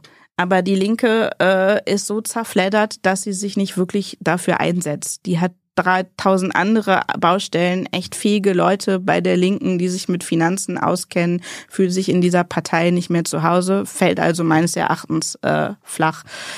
Bei der SPD hat man halt so ein bisschen das Gefühl, das Papier ist geduldig, aber das Fleisch ist irgendwie schwach. Also ähm, das habe ich ja schon beschrieben, ähm, dass man dann denkt, wenn es hart auf hart kommt, werden diese Forderungen fallen gelassen oder nicht mit letzter, mit letztem Nachdruck, ähm, Nachdruck verfolgt. Und bei den Grünen würde ich das in noch größerem Ausmaß ähm, so sehen. Und bei der FDP und der CDU sehe ich da jetzt äh, auch keine größeren Ambitionen. Ja, die einen blinken nach links und die anderen und fahren dann trotzdem woanders lang und die anderen blinken noch nicht mal. Ja, ein bisschen die Frage, was unbefriedigender ist, ne? Also auf der Straße nerven ja oft die, die blinken und dann nicht die Spur wechseln, nerven ja fast mehr als die, die einfach auf der linken Spur durchbrettern. Das ist ein bisschen wie beim, ist ein bisschen wie beim Klimawandel. Also äh, Chomsky meinte mal, äh, was ist schlimmer, diejenigen, die äh, den an sich leugnen und nichts machen, oder diejenigen, die den Klimawandel nicht leugnen, aber trotzdem nichts machen wollen. Dann, Mac Michael fragt, magst du mal, also liebe Julia, magst du mal die Probleme des Wiener Wohnmarktes bei viel Zuzugschildern? Oha, also äh, da habe ich jetzt keine originären Recherchen gemacht, aber immer wieder gelesen, dass es ja in, in Wien gut funktioniert, wenn man einen alten Vertrag in der Wohnung hat, aber dass es halt schwierig ist bei diesen, äh, wenn man neu zuzieht und es ist gerade keine Wohnung mhm. irgendwie zu haben, ähm, dass das ja der das Problem des kommunal gut organisierten Wohnungsmarktes sein kann, dass er halt äh, nicht so flexibel ist. Aber äh, man sollte nie Dinge sagen, die man nur so halb weiß. Mehr kann ich dazu nicht beitragen. Das ist bei Jung Naiv eine gute Idee. ähm, dann wäre es eine Option, Julia, Rente mit Erbe zu verquicken, um Gerechtigkeit zu erzeugen. Zum Beispiel Erbschaftssteuer, die die Erben zahlen, um ihre aktuell erreichten Rentenbeiträge zu koppeln. Hä? Habe ich das verstanden? Ich auch nicht. Nochmal. Wäre es eine Option, Rente mit Erbe zu verquicken, um Gerechtigkeit zu erzeugen? Ja. Also? Erbschaftssteuer, die die Erben zahlen, um ihre aktuell erreichten Rentenbeiträge zu koppeln. Verstehe ich nicht. Du auch nicht. Raphael fragt, was hältst du ganz generell von der Idee des bedingungslosen Grundeinkommens? Hatten wir auch schon. Habe ich schon beantwortet. Juhu. Mann, Mann, Mann. Erika fragt, wie soll das gehen, dass Frauenberufe, Sozialberufe, Hauswirtschaft und Reinigung gut bezahlt werden? Indem man sie gut bezahlt. Ja, aber es passiert ja nicht. Ja. Äh, also, also, wie, wie, wie kriegen also, wir das hin? Es gibt, äh, also wie gesagt, es ist keine, es ist nicht naturgegeben. Ähm, wir können das anders entscheiden. Wir können uns selber ernst nehmen. Spätestens äh, jetzt unsere Begeisterung in der Pandemie für all diese Berufe können wir ernst nehmen und einfach sagen, ohne Reinigung gibt's auch keine U-Bahn. Das heißt, derjenige, der die U-Bahn reinigt, die U-Bahnhöfe trägt genauso viel bei zum Funktionieren der U-Bahn wie derjenige, der die U-Bahn zum Beispiel fährt oder wie derjenige, der das Controlling im Bürohaus äh, der BVG macht. Ähm, wir können das entscheiden. Hilfreich wäre natürlich, wenn wir mehr Menschen aus diesen Berufen Gewerkschaftsmitglieder wären, wenn sie den Druck erhöhen würden, wenn sie vielleicht auch mal streiken würden, ähm, also wenn sie dafür kämpfen würden. Aber ich glaube, hilfreich wäre auch, wenn wir tatsächlich unser eigenes Denken überprüfen und uns fragen, warum haben wir denn hingenommen? Bei der BVG wurde die Reinigung outgesourced. Ähm, die Personalvertretung hat mir im Interview gesagt, um die Fahrer drinnen zu halten im Betrieb. Also quasi die Reinigung wurde geopfert, um die anderen ähm, im Betrieb zu halten. Verstehe. In vielen Betrieben ist das passiert. Naja, man hat, äh, also das Management hat gesagt, es geht jetzt alles nicht mehr so weiter, wir müssen irgendwie kürzen, wir müssen, dann hat die Mitarbeitervertretung sich irgendwann bereit erklärt, ähm, bevor die jetzt anfangen, alles outzusourcen, okay, dann die Reinigung oder die Sicherheit oder die Pförtner. Die müssen über die Klippe. Genau. Das heißt, oft hat die Mitarbeitervertretung ja auch bei dieser Spaltung der Belegschaft mitgemacht und hat es in Kauf genommen. Ähm, und das schwächste Glied äh, wurde quasi, äh, ja, wurde rausgegeben, wurde, wurde irgendwie geopfert. Und ähm, das ist natürlich was, was oft diese Berufe betroffen hat, ähm, die da jetzt eben auch in der Frage, Frage umschrieben sind. Das heißt, das sind ja Berufe, die besonders von Outsourcing, von Deregulierung und so weiter ähm, betroffen waren. Ähm, und das finde ich falsch. Also ich finde, da spricht und das spürt auch jemand wie Said. Ähm, die, manche Menschen beschreiben das so als doppelten Magenschlag. Also du kriegst noch wenig und dann wird dir auch noch suggeriert durch die Bezahlung und durch die Umstände, dass du andere Kleidung tragen musst als die anderen, dass du nicht die Ruheräume benutzen kannst, dass du nicht ins Erholungsheim der BVG fahren darfst, äh, dass äh, du weniger wert bist. Und das finde ich tatsächlich äh, ganz, ganz, ganz schlimm. Und auch mir war das vor der Recherche nicht so klar. Ich glaube, wir neigen alle dazu, darüber hinwegzusehen, die nicht zu sehen, die Leute, die reinigen und so. Und ähm, ja, ich glaube, es braucht beides. Es braucht, dass die Leute äh, sich organisieren und ich weiß, wie schwer das ist, wenn man so hart arbeitet und so viel Geldsorgen hat. Ähm, und es braucht aber auch eine, eine Achtung von uns allen für diese Tätigkeiten. Ähm, ist Julia Friedrich durch ihre Arbeit der letzten Jahrzehnte zur Antikapitalismus bzw. Kapitalismus-Kritikerin geworden? Das weiß ich nicht. Hört sich so an. ja, ich äh, habe ja schon äh, mein äh, meine äh, Begeisterung fürs Privateigentum deutlich gemacht, in der McKinsey-Geschichte schon meine Begeisterung für Wettbewerb äh, klar gemacht. Äh, also es gibt durchaus Grundkomponenten am Kapitalismus. Äh, Aber du bist ja nicht für unbegrenzt. Finde. Ich bin nicht für unbegrenzt. Nein, unbegrenzt ich bin für, einen, ich bin, für ein Spiel, ich bin für ein Spiel mit Regeln. aber äh, mag am Spiel doch auch einiges. Äh, dann die Frage vorletzte. War ein wesentlicher Faktor für die Möglichkeiten deines Vaters, also Stichwort goldene Generation, auch die Überausbeutung der Gastarbeiter?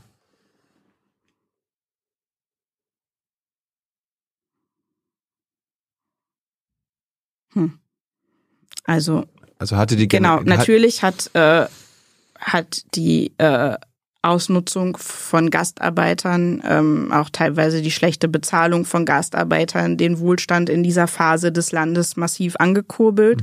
Und ähm, ich glaube, das ist ähnlich wie du beschrieben hast, dass wir zu wenig über den die äh, die Wiedervereinigung gesprochen haben, haben wir auch das zu wenig äh, besprochen. Wer hat eigentlich zum Wohlstand dieses Landes was beigetragen und wem ist ökonomisch auf welche Art und Weise gedankt worden ähm, dafür? Ähm, also das ist auf jeden Fall äh, eine, eine Leerstelle. Ähm, jetzt individuell, deshalb habe ich so lange nachgedacht, weil ich versucht habe, das individuell jetzt mit der Biografie meines Vaters äh, zu verknüpfen. Ähm, Ja, aber ich, ich glaube, ich glaub, es geht Ja. ums Kollektiv. Also Genau. warum, warum konnte die goldene Generation so golden werden? Also auf wessen Rücken wurde sie so golden? Genau, also sicherlich waren die äh, oft schlecht bezahlten Gastarbeiter ein wesentlicher Teil des Wohlstandsgewinns äh, in, in der Zeit, ähm, wobei ich aber nicht weiß, ob nicht der Wohlstandsgewinn auch hätte stattfinden können, wenn wir einfach auch die Leute anständig bezahlt haben. Es gibt ja auch sehr kluge Argumente, die eigentlich sagen, der Kapitalismus funktioniert besser, wenn eine breite Gruppe von Menschen gut bezahlt wird, weil es dann mehr Nachfrage gibt und so weiter. Ähm, Genau, aber wir haben sie äh, oft schlecht bezahlt und insofern natürlich ja. Ich meine, fällt mir gerade ein, früher waren die Gastarbeiter quasi der Niedriglohnsektor unserer Gesellschaft.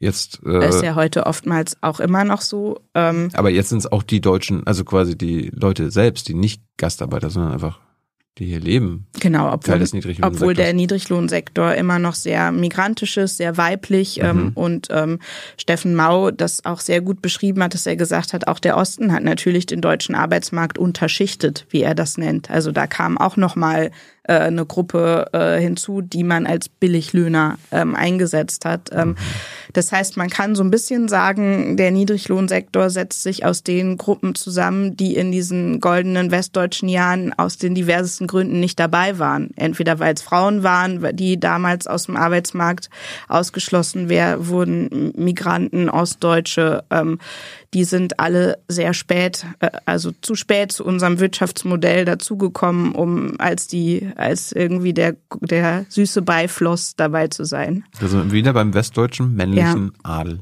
So ist es. Letzte Ja, eine Frage. große Adelsgruppe dann, ne? Die, wenn wir alle westdeutschen Männer, vielleicht alle westdeutschen Akademiker Männer über 50 dazu zählen. Letzte Frage von Samuel. Hast du, Julia, mal reiche Menschen getroffen, die richtig glücklich waren? Ja.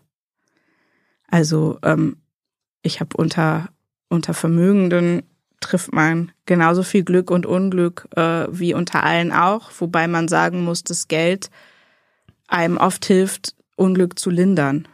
Ähm, zumindest die ganz großen Nöte ähm, zu lindern. Aber ähm, Die Reich, Reiche sagen ja oft immer, ja, Mensch, ja, Geld macht nicht glücklich, über, überschätzt das jetzt mal nicht, dass ich so viel Geld habe. Genau, also es gibt ja sehr viele Studien. Ich glaube, da ist auch was dran, die sagen, ähm, dass Geld erstmal hilft äh, bei der beim Weg, also Glück ist ja, aber beim Weg nach in Richtung Zufriedenheit erstmal hilft ähm, und dann irgendwann der Effekt von Geld ähm, ein bisschen nachlässt.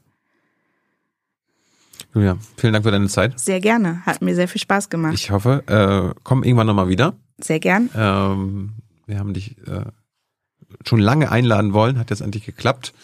Ähm, danke dafür. Apropos Geld hilft. Geld hilft auch jung und naiv, weil wir sind ja hier äh, spendenfinanziert. Äh, jeder Euro hilft. Und wer im November, also im vergangenen Monat, mindestens 20 Euro gegeben hat, läuft jetzt im Abspann durch. Danke dafür. Äh, ich sage schon mal äh, frohe Weihnachten für alle, die die nächsten Folgen jetzt nicht hören. Am Donnerstag geht's weiter mit Ronen Steinke. Julia, vielen Dank für deine Zeit. Sehr gern. Bye bye. Tschüss.